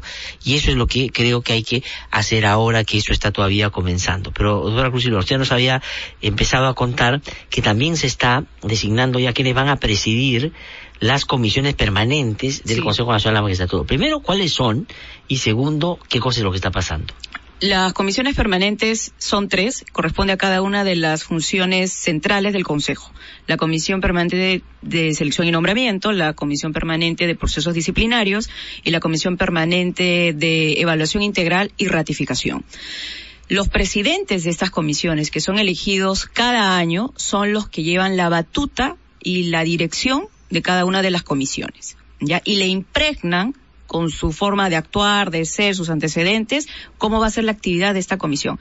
En el año 2016, eh, la comisión más relevante por los magistrados que va a convocar es la comisión de ratificación y evaluación de desempeño, justamente de la que su reglamento está ahorita siendo cuestionado por falta de transparencia, por conflictos de interés, este, por eh, retroceder en lo que el Consejo ya había eh, ha estado haciendo hace mucho tiempo, la participación pública de sociedad civil, etcétera, ¿no? Eh, las comisiones se renuevan justo en marzo y las designa ya sea por un debate previo o por elección misma del presidente del Consejo, en este caso el señor Guido Águila.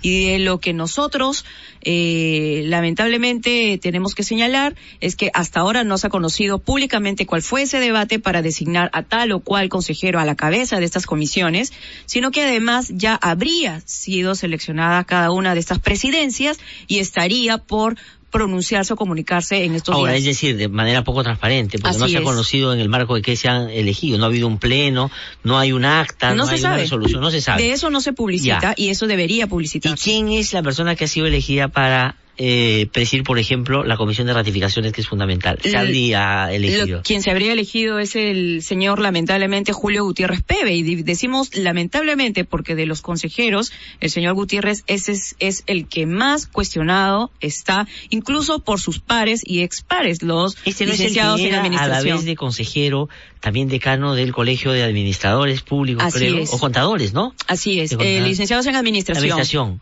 Él es el que actualmente está ejerciendo, además de consejero, decano nacional de este colegio profesional, vulnerando directamente el artículo 8 de la ley orgánica de su propia institución. Este gran problema ya se puso eh, en comunicación al Consejo Nacional de Magistratura y lamentablemente el Consejo con el señor Guido Águila a la cabeza ha dejado pasar la violación de su propia ley. Ha Ahora- dicho que no hay ningún problema. Ahora, este Gutiérrez Pebe no es el que fue propuesto por el APRA para ser Contralor General de la República. Así es. Y claro, no sé, finalmente no lo eligieron porque encontraron en sus antecedentes cosas que al propio Congreso le parecieron que no iban de la Así mano es. con lo que debe ser un Contralor. Así es es. decir, otra vez el APRA.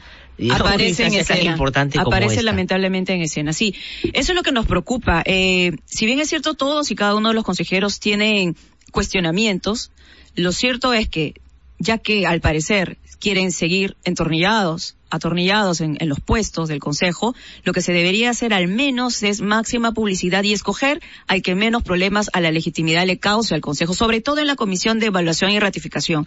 No solamente estamos teniendo este retroceso en la función, un autogolpe o una autocensura, sabrá Dios por qué motivos, porque eso no se ha hecho público, sino que se está que se pone a la cabeza de esta importante comisión a una persona tan cuestionada como el señor Julio Gutiérrez Pérez. Ahora, ¿cuáles son las otras comisiones que, digamos, cuyas presidencias ahora en marzo tienen que ser cubiertas? selección y nombramiento, donde de lo que se indica el año importante fue el año pasado, donde hubo la elección de los magistrados supremos, Supremos, claro. y la selección de procedimientos disciplinarios, donde, por cierto, si bien actualmente no se vislumbra alguna decisión importante, hay casos también importantes como la de el señor Peláez Bardales. o el señor mismo, el, el doctor San Martín.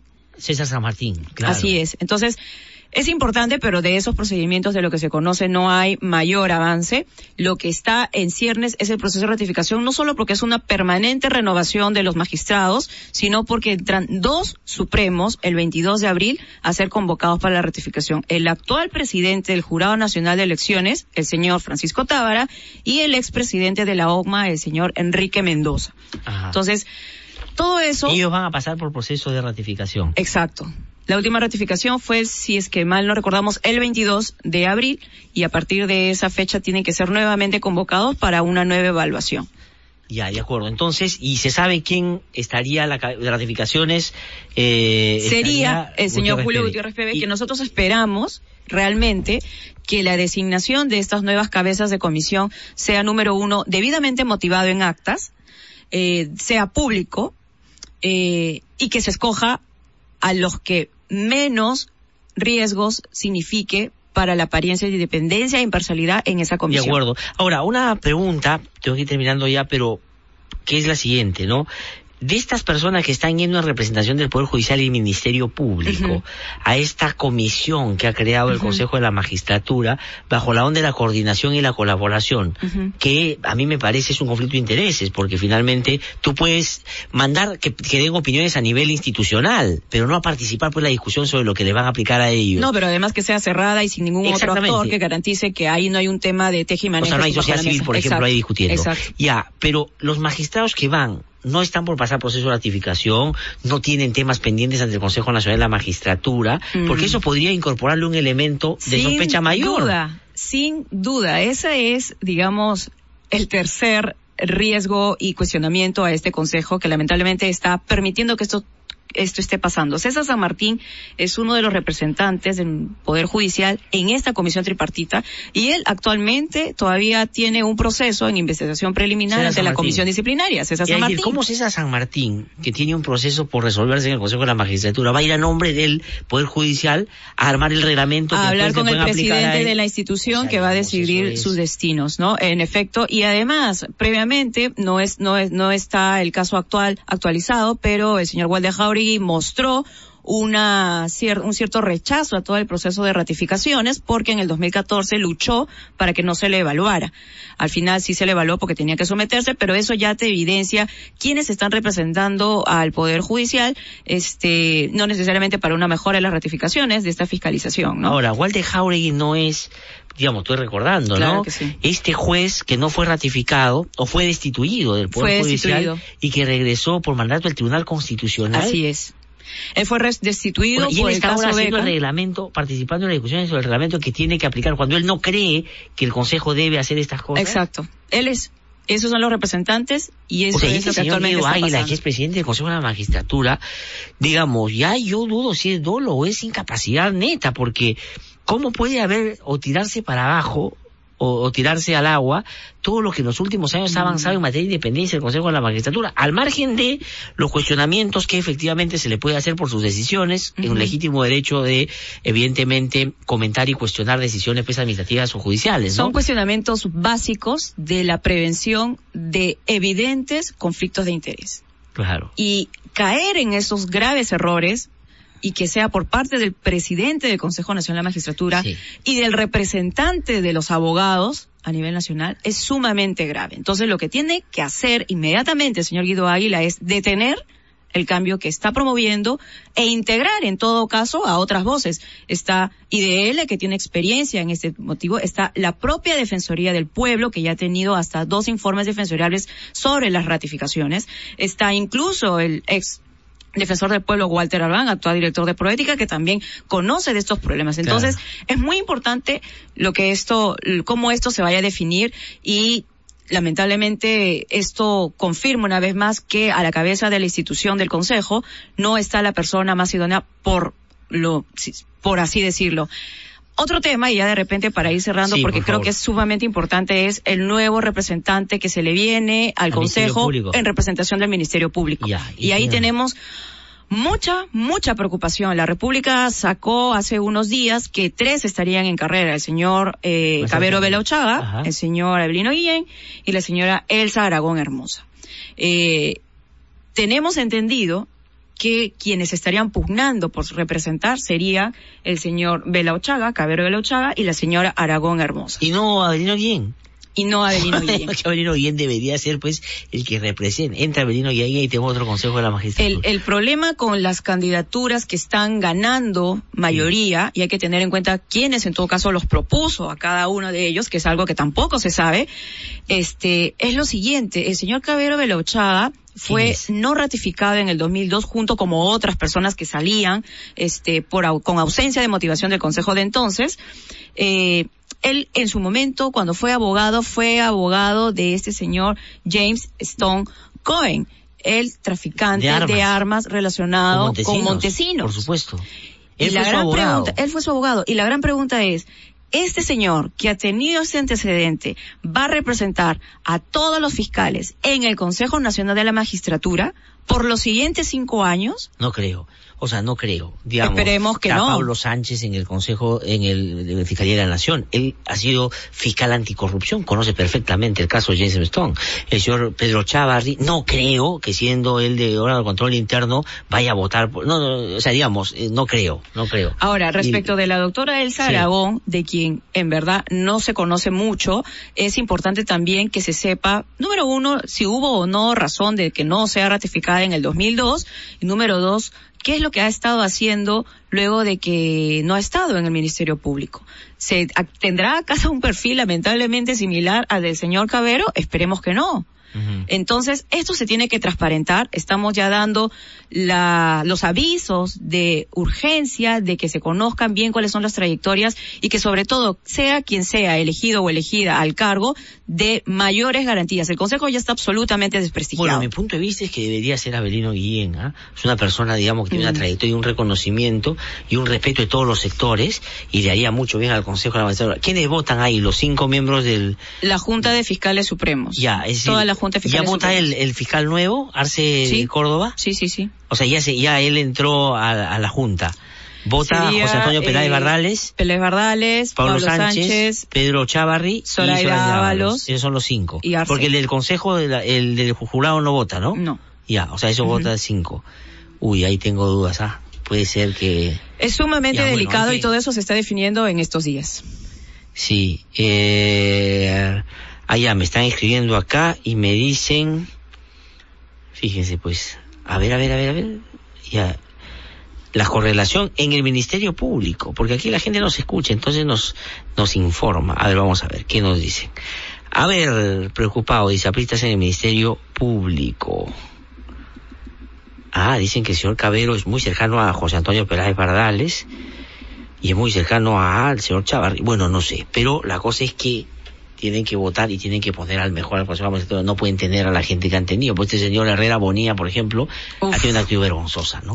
Bueno, en vamos a estar atentos, entonces, doctor, doctor Cruz Silva. Le agradezco muchísimo. No, muchas gracias a ti y- Y, vamos a, eh, así de acá unos días, reunirnos para ver cómo se mueven estas cosas y ojalá nos hayamos equivocado en buena parte de lo que hemos hablado. Ojalá, en Ojalá. todo. Ojalá que en todo. Muchísimas gracias, ¿ah? Muy amable. Cruz Silva entonces de Justicia había conversado con nosotros, son las 8 y 23 minutos de la mañana. Víctor, voy a hacer un cortecito, nada más, y pues me das otra vez la posibilidad de hablar, porque quiero contar lo de Ronald Gamarra, que parece un escándalo, y vamos a iniciar una sección el día de hoy, que se llama La Mochila de Keiko. Y aquí dice que tiene una mochila pesada, nosotros vamos a encargarnos durante todo este tiempo en la campaña de sacar qué cosa tiene en la mochila. Y le hemos estado revisando, y saben qué cosa tiene cosas muy, muy, muy eh, contundentes, fuertes, que queremos compartir con ustedes. Así que regresamos en 30 segundos.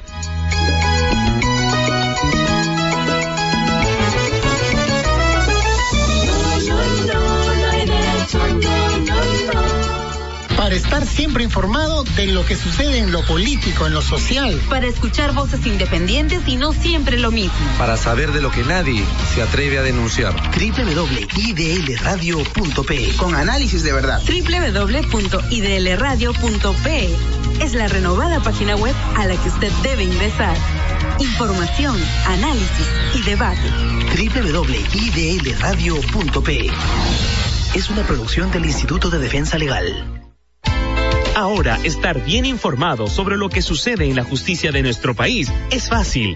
Entrando a nuestra página web www.justiciaviva.org.p, usted de manera rápida conocerá los avances, retrocesos y dificultades del sistema judicial.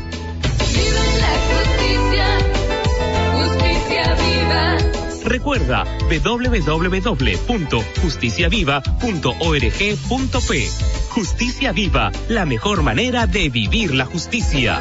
Viva la justicia, justicia viva. Para estar siempre informado de lo que sucede en lo político, en lo social. Para escuchar voces independientes y no siempre lo mismo. Para saber de lo que nadie se atreve a denunciar. www.idlradio.p con análisis de verdad. www.idlradio.pe es la renovada página web a la que usted debe ingresar. Información, análisis y debate. www.idlradio.p es una producción del Instituto de Defensa Legal. 8 y 26 minutos de la mañana. Estamos de vuelta aquí en No hay Derecho. Un ratito va a venir Rosa Mavila, candidata a eh, la vicepresidencia por el Partido Humanista y además candidata al Congreso de la República, una buena congresista que en este momento está en funciones todavía. Vamos a hablar con ella de varios temas en un ratito, pero quería yo dedicarle unos minutos a esto que me ha parecido un escándalo. Me enteré ayer que han citado o han notificado a Ronald Gamarra a través de sus abogados, que somos nosotros en el IDL, para que vaya a la lectura de sentencia de una querella que le interpuso la señora Luz Marina Guzmán Díaz. Y cuando te llaman para una sentencia, para una lectura de sentencia, lo más, eh, digamos, es obvio que te han condenado. Es decir, que va a ser una sentencia condenatoria. Te van a dar, digamos, a un nivel de responsabilidad en lo que se te ha imputado. Lo que sería un grave atentado contra la libertad de expresión. Porque de qué lo quería o por qué ha querellado Luz Marina Guzmán a Ronald Gamarra, porque escribió un artículo en Hildebrand en sus 13, donde eh, que se titula Favor con favor se paga. Y ni siquiera so opina, sino detalla una serie de hechos que son muy fáciles de verificar además, que dan cuenta de una conducta que puede ser impropia y que puede haber estado marcada por una serie de elementos inclusive irregulares. Y tiene que ver con lo siguiente. La señora Luz Marina Guzmán es proclamada en el Consejo Nacional de la Magistratura en una resolución que se publica en el 9 de julio del año 2010. Ahí la nombran o la eligen como eh, consejera porque obtuvo 82.519 votos. Ella representaba al colegio de enfermeras. ¿De acuerdo? Hasta ahí, digamos, ejercía su derecho, eh, su legítimo derecho de postular a un cargo público de esta naturaleza y tiene los votos que finalmente sostienen ese acontecimiento. Pero resulta que después de eso, el Ministerio Público empieza a investigar que esta señora, Luz Marina Guzmán, pues habría falsificado firmas para poder cumplir con los requisitos y postular a consejera de la magistratura. Es decir, la acusan por falsificación, por presunta falsificación de firmas. Entonces, esa elección que, digamos, yo acabo de mencionar, mencionar, empieza a ponerse en duda, porque a la base puede haberse dado una falsificación de firmas para cumplir con el requisito básico para competir en esa contienda. Y quien, digamos, la investiga es la autora Mirta Chenguayén Guevara, quien es fiscal provincial titular del 51 Fiscalía Provincial Penal de Lima. Es decir, esta fiscal, Chenguayén, la empieza a investigar.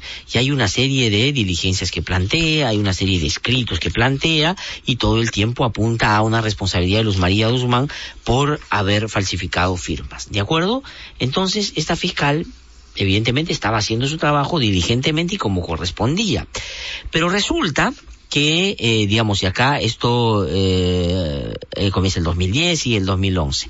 Pero el 29 de septiembre del 2011, pues pasan por proceso de ratificación, que como nos ha dicho la doctora Cruz Silva, se hace cada siete años, para todos los magistrados, tanto el Poder Judicial como el Ministerio Público, la señora Chenguayén Guevara Mirta del Carmen Margarita, o sea, la misma fiscal que estaba investigando a Luz Marina Guzmán, pues pasa por un proceso de ratificación.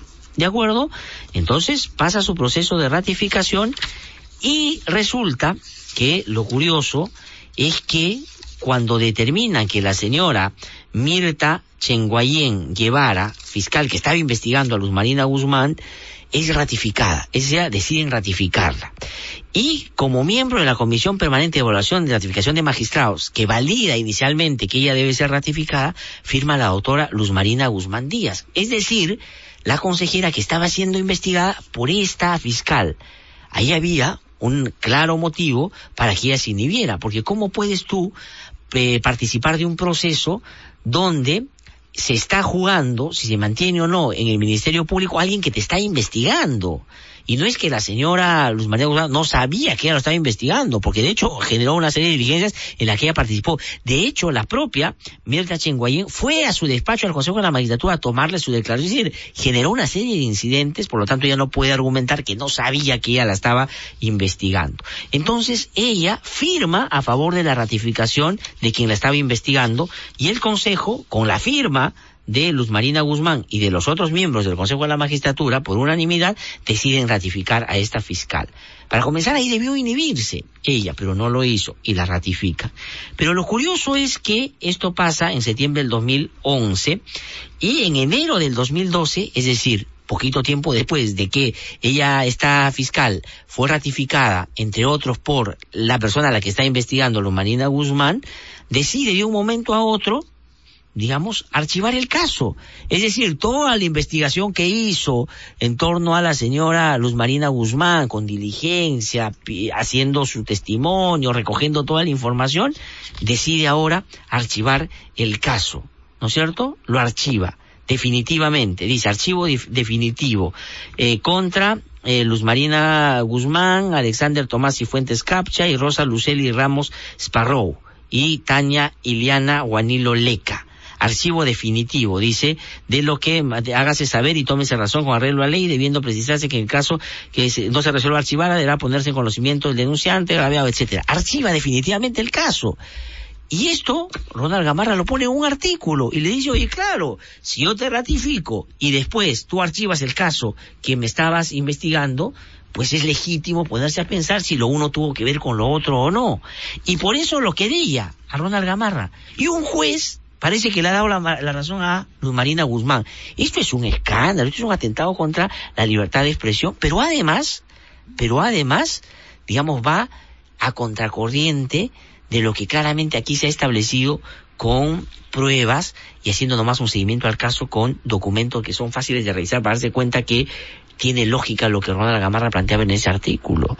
Es decir, y esto está pasando, es una manera de intimidar a quienes, a través de la prensa, tienen una labor de fiscalización de quienes han ocupado un cargo tan importante como ese. ¿Es legítimo o no lo que Ronald Gamarra hizo? Por supuesto que sí. Más bien debería protegerse a alguien que hace una denuncia de esa naturaleza de quienes abusivamente ejercen el poder o por sus contactos, pues tienen la posibilidad de apretar a quienes no le gusta que opinan sobre sus propios casos. Esto es lo que ha pasado. Y ahora han citado para que vaya a la lectura de sentencia. Y eso es un asunto que me parece es muy grave. Vamos a ver si invitamos estos días a Ronald Gamarra para que nos cuente con detalle, pero esto es inaceptable. Son las 8 y 33 minutos de la mañana. Ahora sí, breve, vamos a contarles sobre nuestra nueva sección que se llama La Mochila de Keiko. Y adivinen quién canta la introducción o el jingle que va a acompañar esta sección de aquí en adelante que vamos a difundir todos los días en el programa. La propia Keiko Fujimori. Vamos a ponerle la musiquita, Víctor, a ver.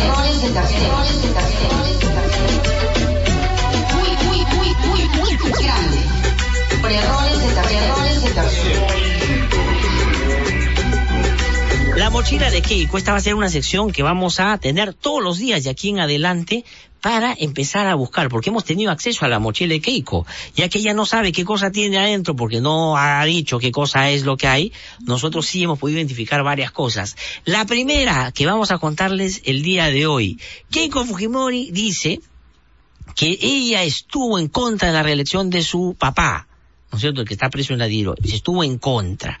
Ella firmó a favor del referéndum, en una actitud de desprendimiento democrática, firmó a favor del referéndum. Pero resulta que después salió a participar de todos los mítines de la re reelección de su papá. Entonces, ¿qué sentido tiene firmar en contra y participar después avalando esta arbitrariedad? Vamos a escuchar qué dijo Keiko primero y qué hizo en ese momento cuando era la primera dama, sin duda, de su padre. Vamos a escuchar qué dijo Keiko.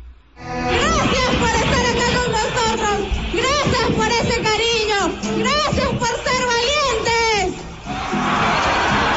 Y este 18 de mayo, todos los peruanos vamos a ir a votar. Porque el Perú debe ganar. O sea, el 28 de mayo era la elección en eh, el año 2000 y ella estaba en pleno meeting llamando y agradeciendo a todas las personas que estaban ahí reunidas por la valentía de ir a votar por su papá. Y no es que había firmado el referéndum y estaba en contra de la reelección. Bien, si yo estoy en contra de la reelección, para comenzar no voy a ningún meeting de mi papá, porque estoy en contra, pues obviamente. Pero si tú vas a balas, pero podrían poner, por favor, el otro audio donde ella habla de que firmó el referéndum. Vamos a escuchar. Yo critiqué la presencia de Montesinos eh, desde el año 99 y firmé el referéndum en el año 98. Se me acercó, eh, bueno, lo había dicho públicamente que estaba en contra de la reelección de mi padre. Entonces, firmó en contra eh, de la reelección de su padre. Estuvo a favor del referendo. Pero, escucharán y vamos a repetir esta partecita de lo que dice en el meeting para que ustedes les quede claro. Y recuerden, esto es, digamos, mm, una partecita de la lonchera que tiene en su mochila. Dice, yo voté por el referéndum, pero después miren la campaña que le hacía su papá en plena re, re, re, reelección. A ver, escuchemos. Gracias por estar acá con nosotros. Gracias por ese cariño. Gracias por ser valientes. Y este 18 de mayo, todos los peruanos vamos a ir a votar. Porque el Perú debe ganar. Ahí está. Vamos a cerrar con la musiquita del bloque y vamos a una pausa y regresamos para conversar con Rosa Mavila. San Borja Noticias presenta el avance informativo de esta hora.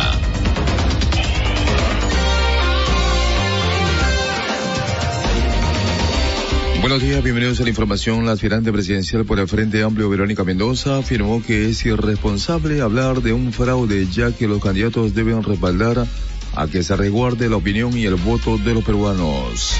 El candidato presidencial de Perú Posible, Alejandro Toledo Manrique, afirmó que este proceso electoral es el más enturbiado y enrarecido de los últimos años, tanto que el índice de indecisos ha aumentado hasta el 34% en las encuestas. Lo que sí digo eh, es que han generado un clima enturbiado, enrarecido, la gente está desconfiada. Acabo de ver una encuesta en donde los inseguros han subido a 34%. La matriz de transferencias de si algo sucede de aquí al miércoles con la resolución del Jurado Nacional de Elecciones va a crear una gran complicación, que las fechas están muy apretadas para imprimir inclusive las, las fichas electorales. Continuamos con más información en la 91.1 de Radio San Borja en el ámbito internacional. En Argentina, la diputada María Emilia Soria presentará un proyecto de ley para reconocer el derecho a la identidad de los bebés no nacidos mediante un registro que permita elaborar una estadística de las causas de los decesos. En deportes, en busca de su primer triunfo en el grupo 4 de la Copa Libertadores, Sporting Cristal recibirá hoy a Huracán de Argentina en partido a disputarse desde las 7.45 de la noche en el Estadio Nacional de Lima. Cotización del dólar compra 3.43, venta 3.46, precio del euro compra 3.50, venta 4.00. Hasta aquí la información. Sigue en sintonía de Radio San Borja. Estás escuchando No hay derecho por Radio San Borja 91.1.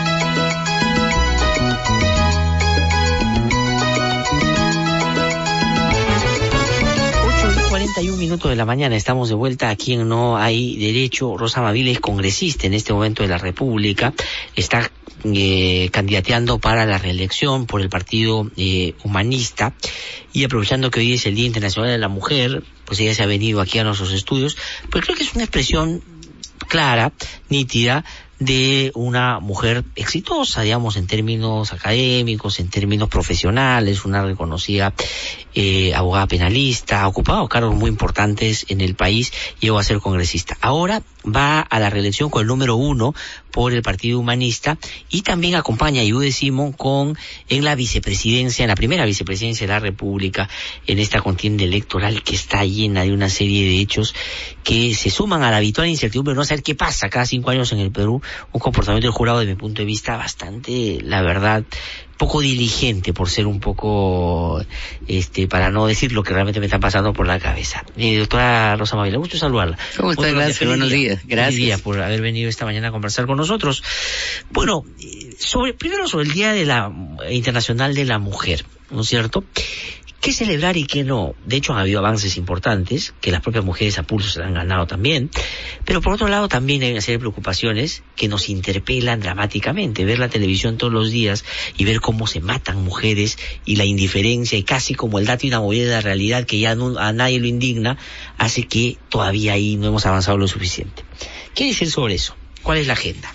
Yo creo que hay un proceso de avance en ámbitos como el derecho, la normatividad, pero que a la vez develan tremendas crisis estructurales, como tú lo has dicho, con el feminicidio, la política criminal, jueces y fiscales, incluso mujeres, mm. frente a las cuales el feminicidio no significa, por ejemplo, detención definitiva del, del agresor, que mm, hay varios feminicidios filmados que han sido impunes, le han dado libertad porque supuestamente no estaban en el contexto de flagrancia.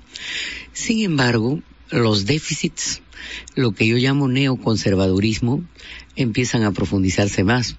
Estos días que estoy en campaña electoral, Glatzer, y mm. debo decirlo, por ejemplo, el sábado inmediatamente pasado, el Partido Humanista ha hecho un mitin de alrededor de tres mil personas en San Juan, de Lurigancho, que no se conoce. No O sea, en el sentido no se ha difundido. No, sí se ha difundido. No, Hemos hecho los esfuerzos, pero no se ha, eh, los medios no lo han proyectado. Exactamente, ¿no? Entonces, pero en ese contexto de trabajo electoral cotidiano, encontramos que, por ejemplo, la Iglesia está haciendo una gran campaña por una marcha, por supuesta defensa del derecho a la vida.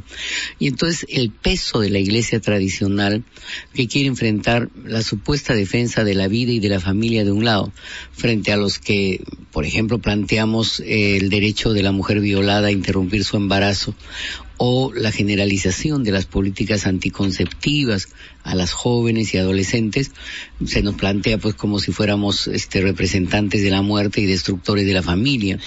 Esta falsa moral esta metafísica todavía tiene expresión e influencia en sectores importantes de las propias mujeres.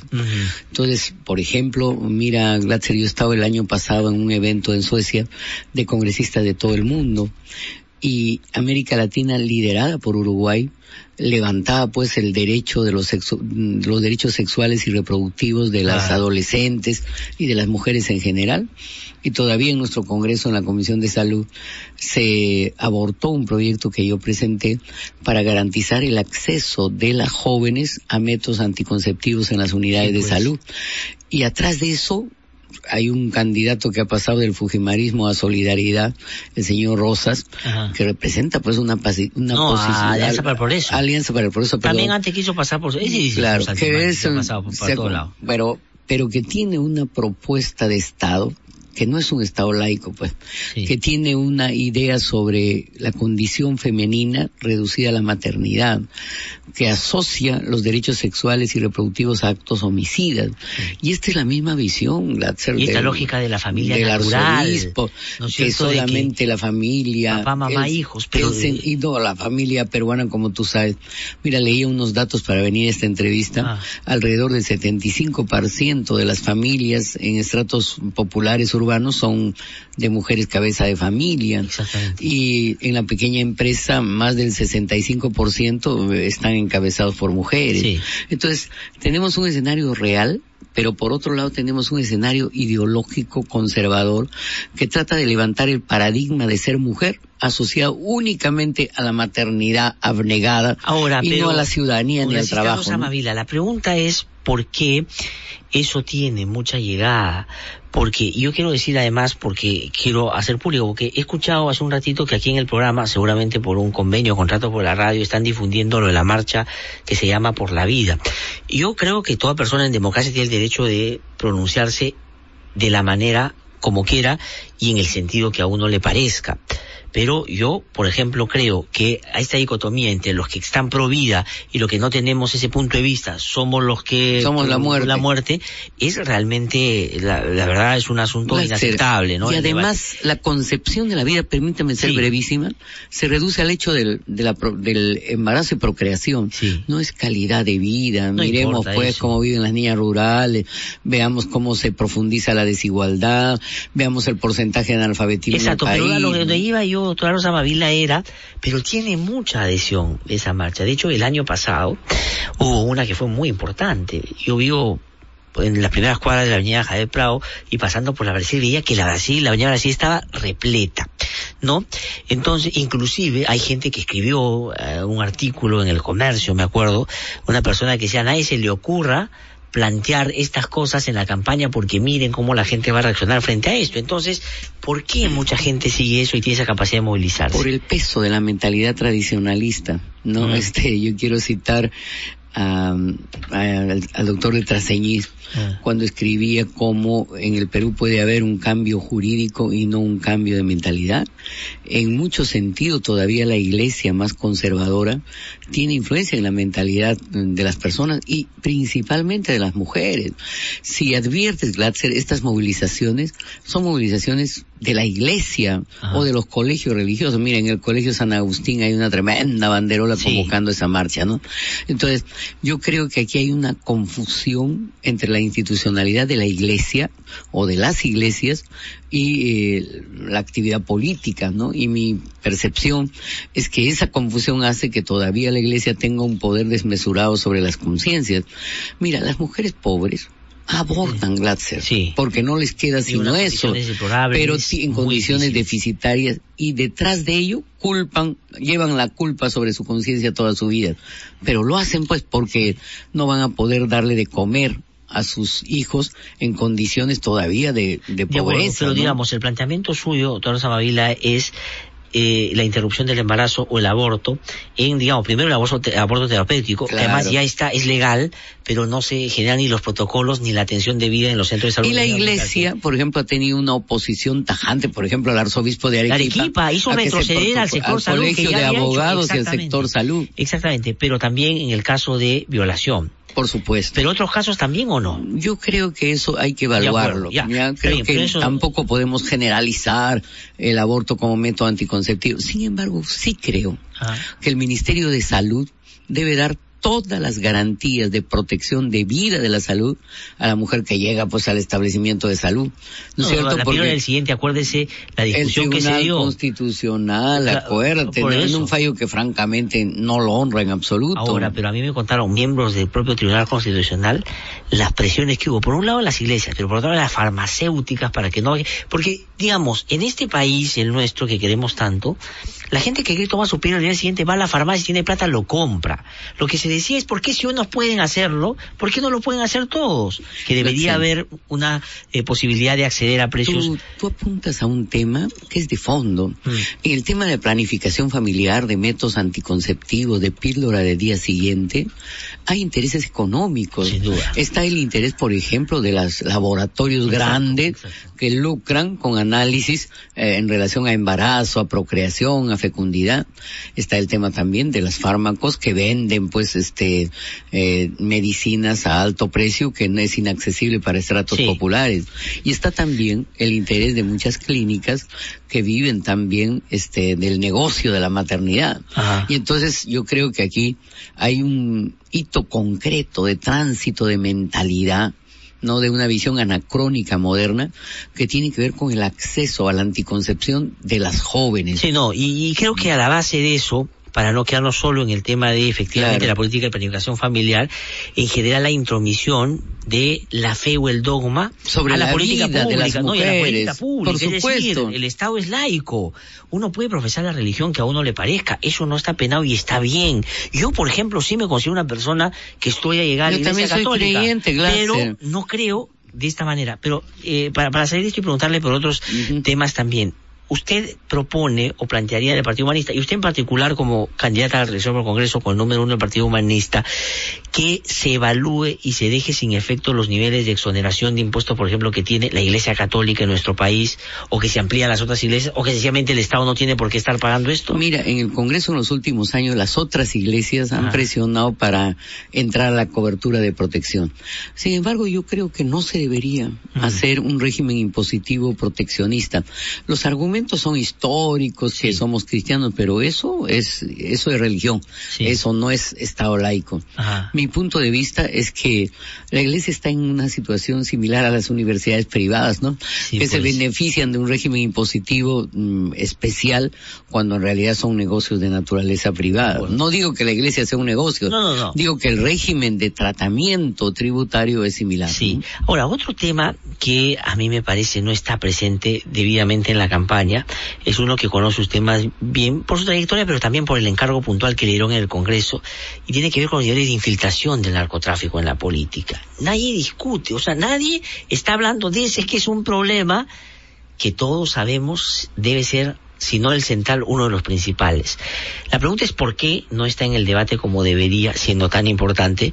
Y en segundo lugar, ¿qué cosa es lo que plantea usted a medida de, con el conocimiento del caso y recogiendo las propias recomendaciones de su grupo de trabajo, se debería hacer de manera inevitable? Bueno, yo creo que el tema del narcotráfico se dice de boca para afuera, en algunas agrupaciones, pero no hay una posición nítida sobre cuáles son los hechos más eh, concretos de decisiones que hay que tomar.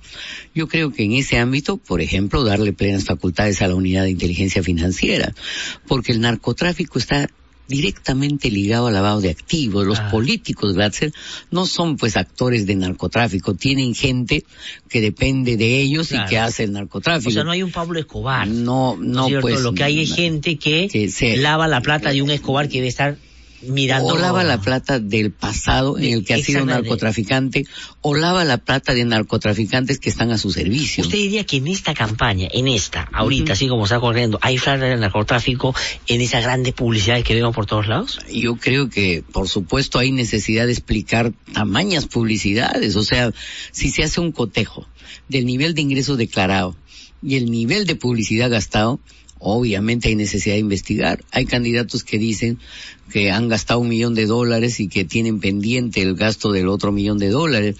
Hay candidatos que están procesados por lavado de activos. El señor Osías, um, el hermano del responsable político del Fujimorato, está procesado, los dos hermanos están procesados por lavado de O sea, activos. Ramírez. Ramírez. Entonces, Que ahora es candidato por a la- Cajamarca. Candidato al Congreso por Cajamarca. Y bien gracioso los humoristas, porque dicen, no lo ponemos a Joaquín Ramírez a la reelección, porque él tiene que afrontar... Ah, sí, pero Osías hermano. está en el mismo proceso por lavado de activos. Entonces mira el nivel y la, ¿cómo se llama? La procuradora que luchaba contra la corrupción, que ahora es la número dos de la lista fujimorista. Es vergüenza, lo de Vilcatoma, dice usted. Vilcatoma no mira eso. O Ah, sea, eso Vilca es obvio. Vilca Broma la han puesto. Vilca Broma.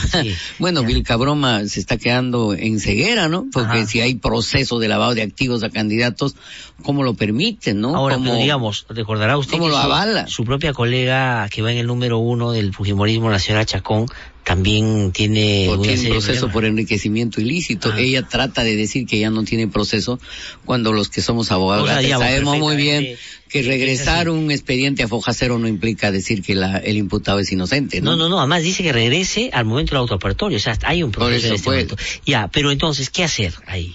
Bueno, unidad de inteligencia es financiera con plenas facultades, este corte a la inmunidad de congresistas que sean este investigados por lavado de activos o por tráfico de drogas, este ¿Solo con inmunidad no- investigación? o sea, es decir, estás en el Ministerio Público, te están investigando y ahí te levantan la inmunidad. Mira, en Colombia es así. Sí. ¿No? Y yo pensaría que, dadas las características y la importancia y trascendencia social del narcotráfico en el país, un congresista no puede ser pues un investigado por lavado de activos Ah. o por narcotráfico. Yo sí. Y ahora, si es absuelto, obviamente lo repondría en sus funciones. Y hasta soy capaz de decir que se le pague una indemnización, pero el tema es cómo va a seguir ejerciendo poder y facultades de fiscalización y de normatividad Ahora, a una aquí, persona que es narcotraficante. pasa al revés. Aquí lo que pasa es que yo tengo procesos, yo tengo y denuncias. me hago elegir y me hago congresista elegir con esta para que no me investiguen, ¿no? Ese es el tema, eso no puede ser. Es Eso ya es el colmo, ¿no es cierto? Un tercer elemento tiene que ver con los insumos químicos. Hace unos días hubo una interesante, eh, ¿cómo puede decir?, descubrimiento de la Policía Nacional de lo que prácticamente era una fábrica de insumos. Entonces, el traslado de los insumos, el control de los insumos es importante. Y esto tiene que ver con otra variable, los procesos de corrupción en la policía y en la Fuerza Armada. Mira, hay que, y una comisión planteó la necesidad de una comisión investigadora de la infiltración del narcotráfico en las Fuerzas Armadas. Me atrevería a decir más expresamente, sobre todo en las zonas de frontera, en la frontera con Brasil, con Colombia, con Bolivia, parece que la droga pasa como Pedro por su casa. Sí, de acuerdo. Y entonces Ahora- necesitamos pues sancionar, investigar realmente a esos operadores de las Fuerzas Armadas o de la policía que lo permiten, ¿no? Ajá. O sea, es decir, ahí, ahí concentrar. Ahí hay de un bloque, ahí hay un, un núcleo de fondo. Y de Ahora, otro lado, Latzer, sí. permíteme lo último, Sí. el control de lo que es eh, mar, o sea, todo lo que tiene que ver con trasiego marítimo. pues. Alrededor del 75% de la droga sale por mar. Y el Callao, las privadas, las empresas privadas no permiten el ingreso, por ejemplo, del Ministerio Público a las zonas ya de embalaje de, de, de containers, ¿no? Y de otro lado, en los puertos más pequeños como Paite, etcétera, no hay ni siquiera el control elemental, ¿no? Y entonces, evidentemente, ahí hay que organizar una estructura eficaz de control. Sí. Ahora, tengo, lamentablemente hay que terminar, pero quería preguntarle por otra cosa también. ¿Qué, qué dice Rosa Mavila sobre la suerte que pueden correr Acuña y Guzmán en la competencia? ¿Está usted del lado de que deberían irse? ¿O está usted del lado de, digamos, si son improvisados? Sobre todo Guzmán, ¿no? Porque creo que Acuña es ya fragante, ¿no es cierto? Ya han encontrado dando dinero.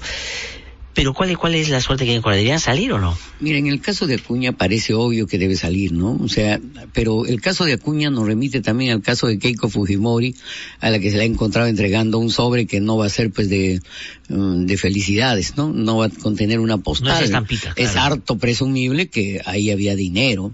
Entonces, también hay igual razón, igual derecho, ¿no? Y eso te crea ya todo un clima crítico en el contexto preelectoral. Usted dice que, que- que Keiko debería correr un poco la misma suerte de Acuña. No debería por- ser investigada. por Debería lo ser menos, investigada. ¿no? debería ser investigada. En segundo lugar, en el caso de Guzmán, a mí me parece, Glatzer, siempre lo he dicho, que sus problemas se derivan de que es una agrupación política que proviene de un vientre de alquiler.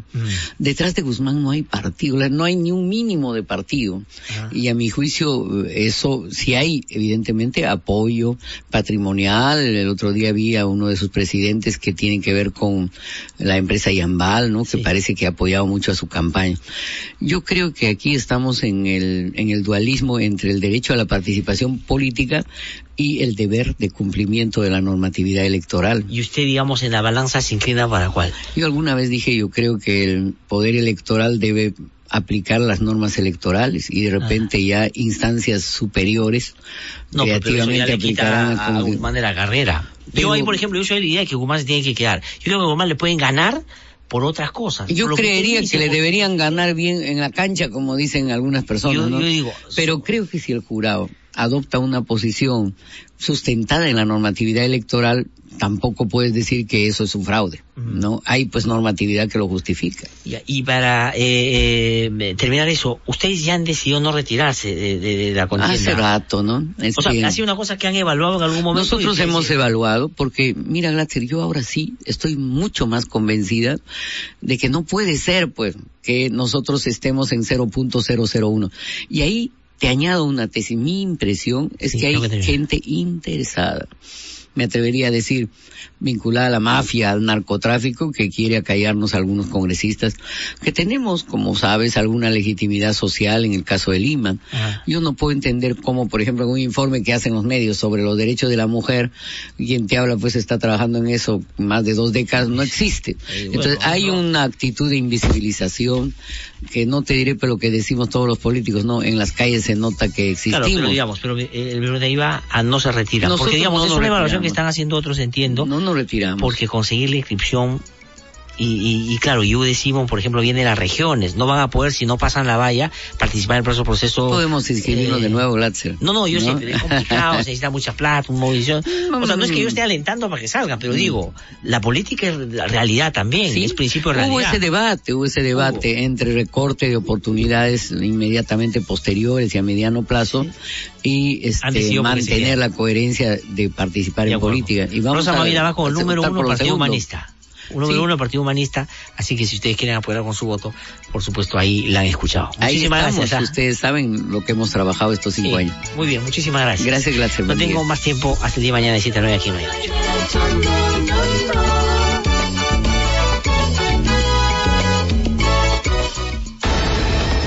San Borja Noticias presenta el avance informativo de esta hora.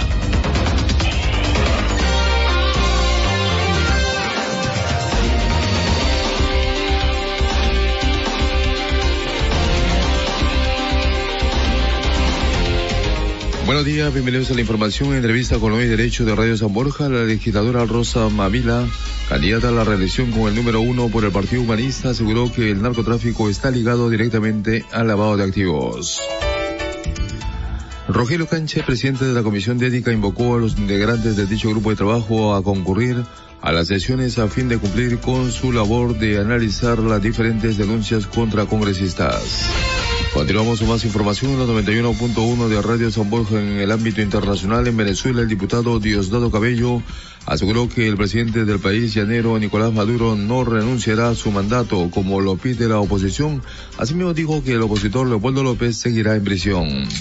En deportes, tras el 2 a 0 obtenido en el encuentro de ida disputado en el Estadio Olímpico, Real Madrid de España se medirá hoy de local ante la Roma desde las 2 y 45 de la tarde hora peruana por los octavos de final de la Liga de Campeones.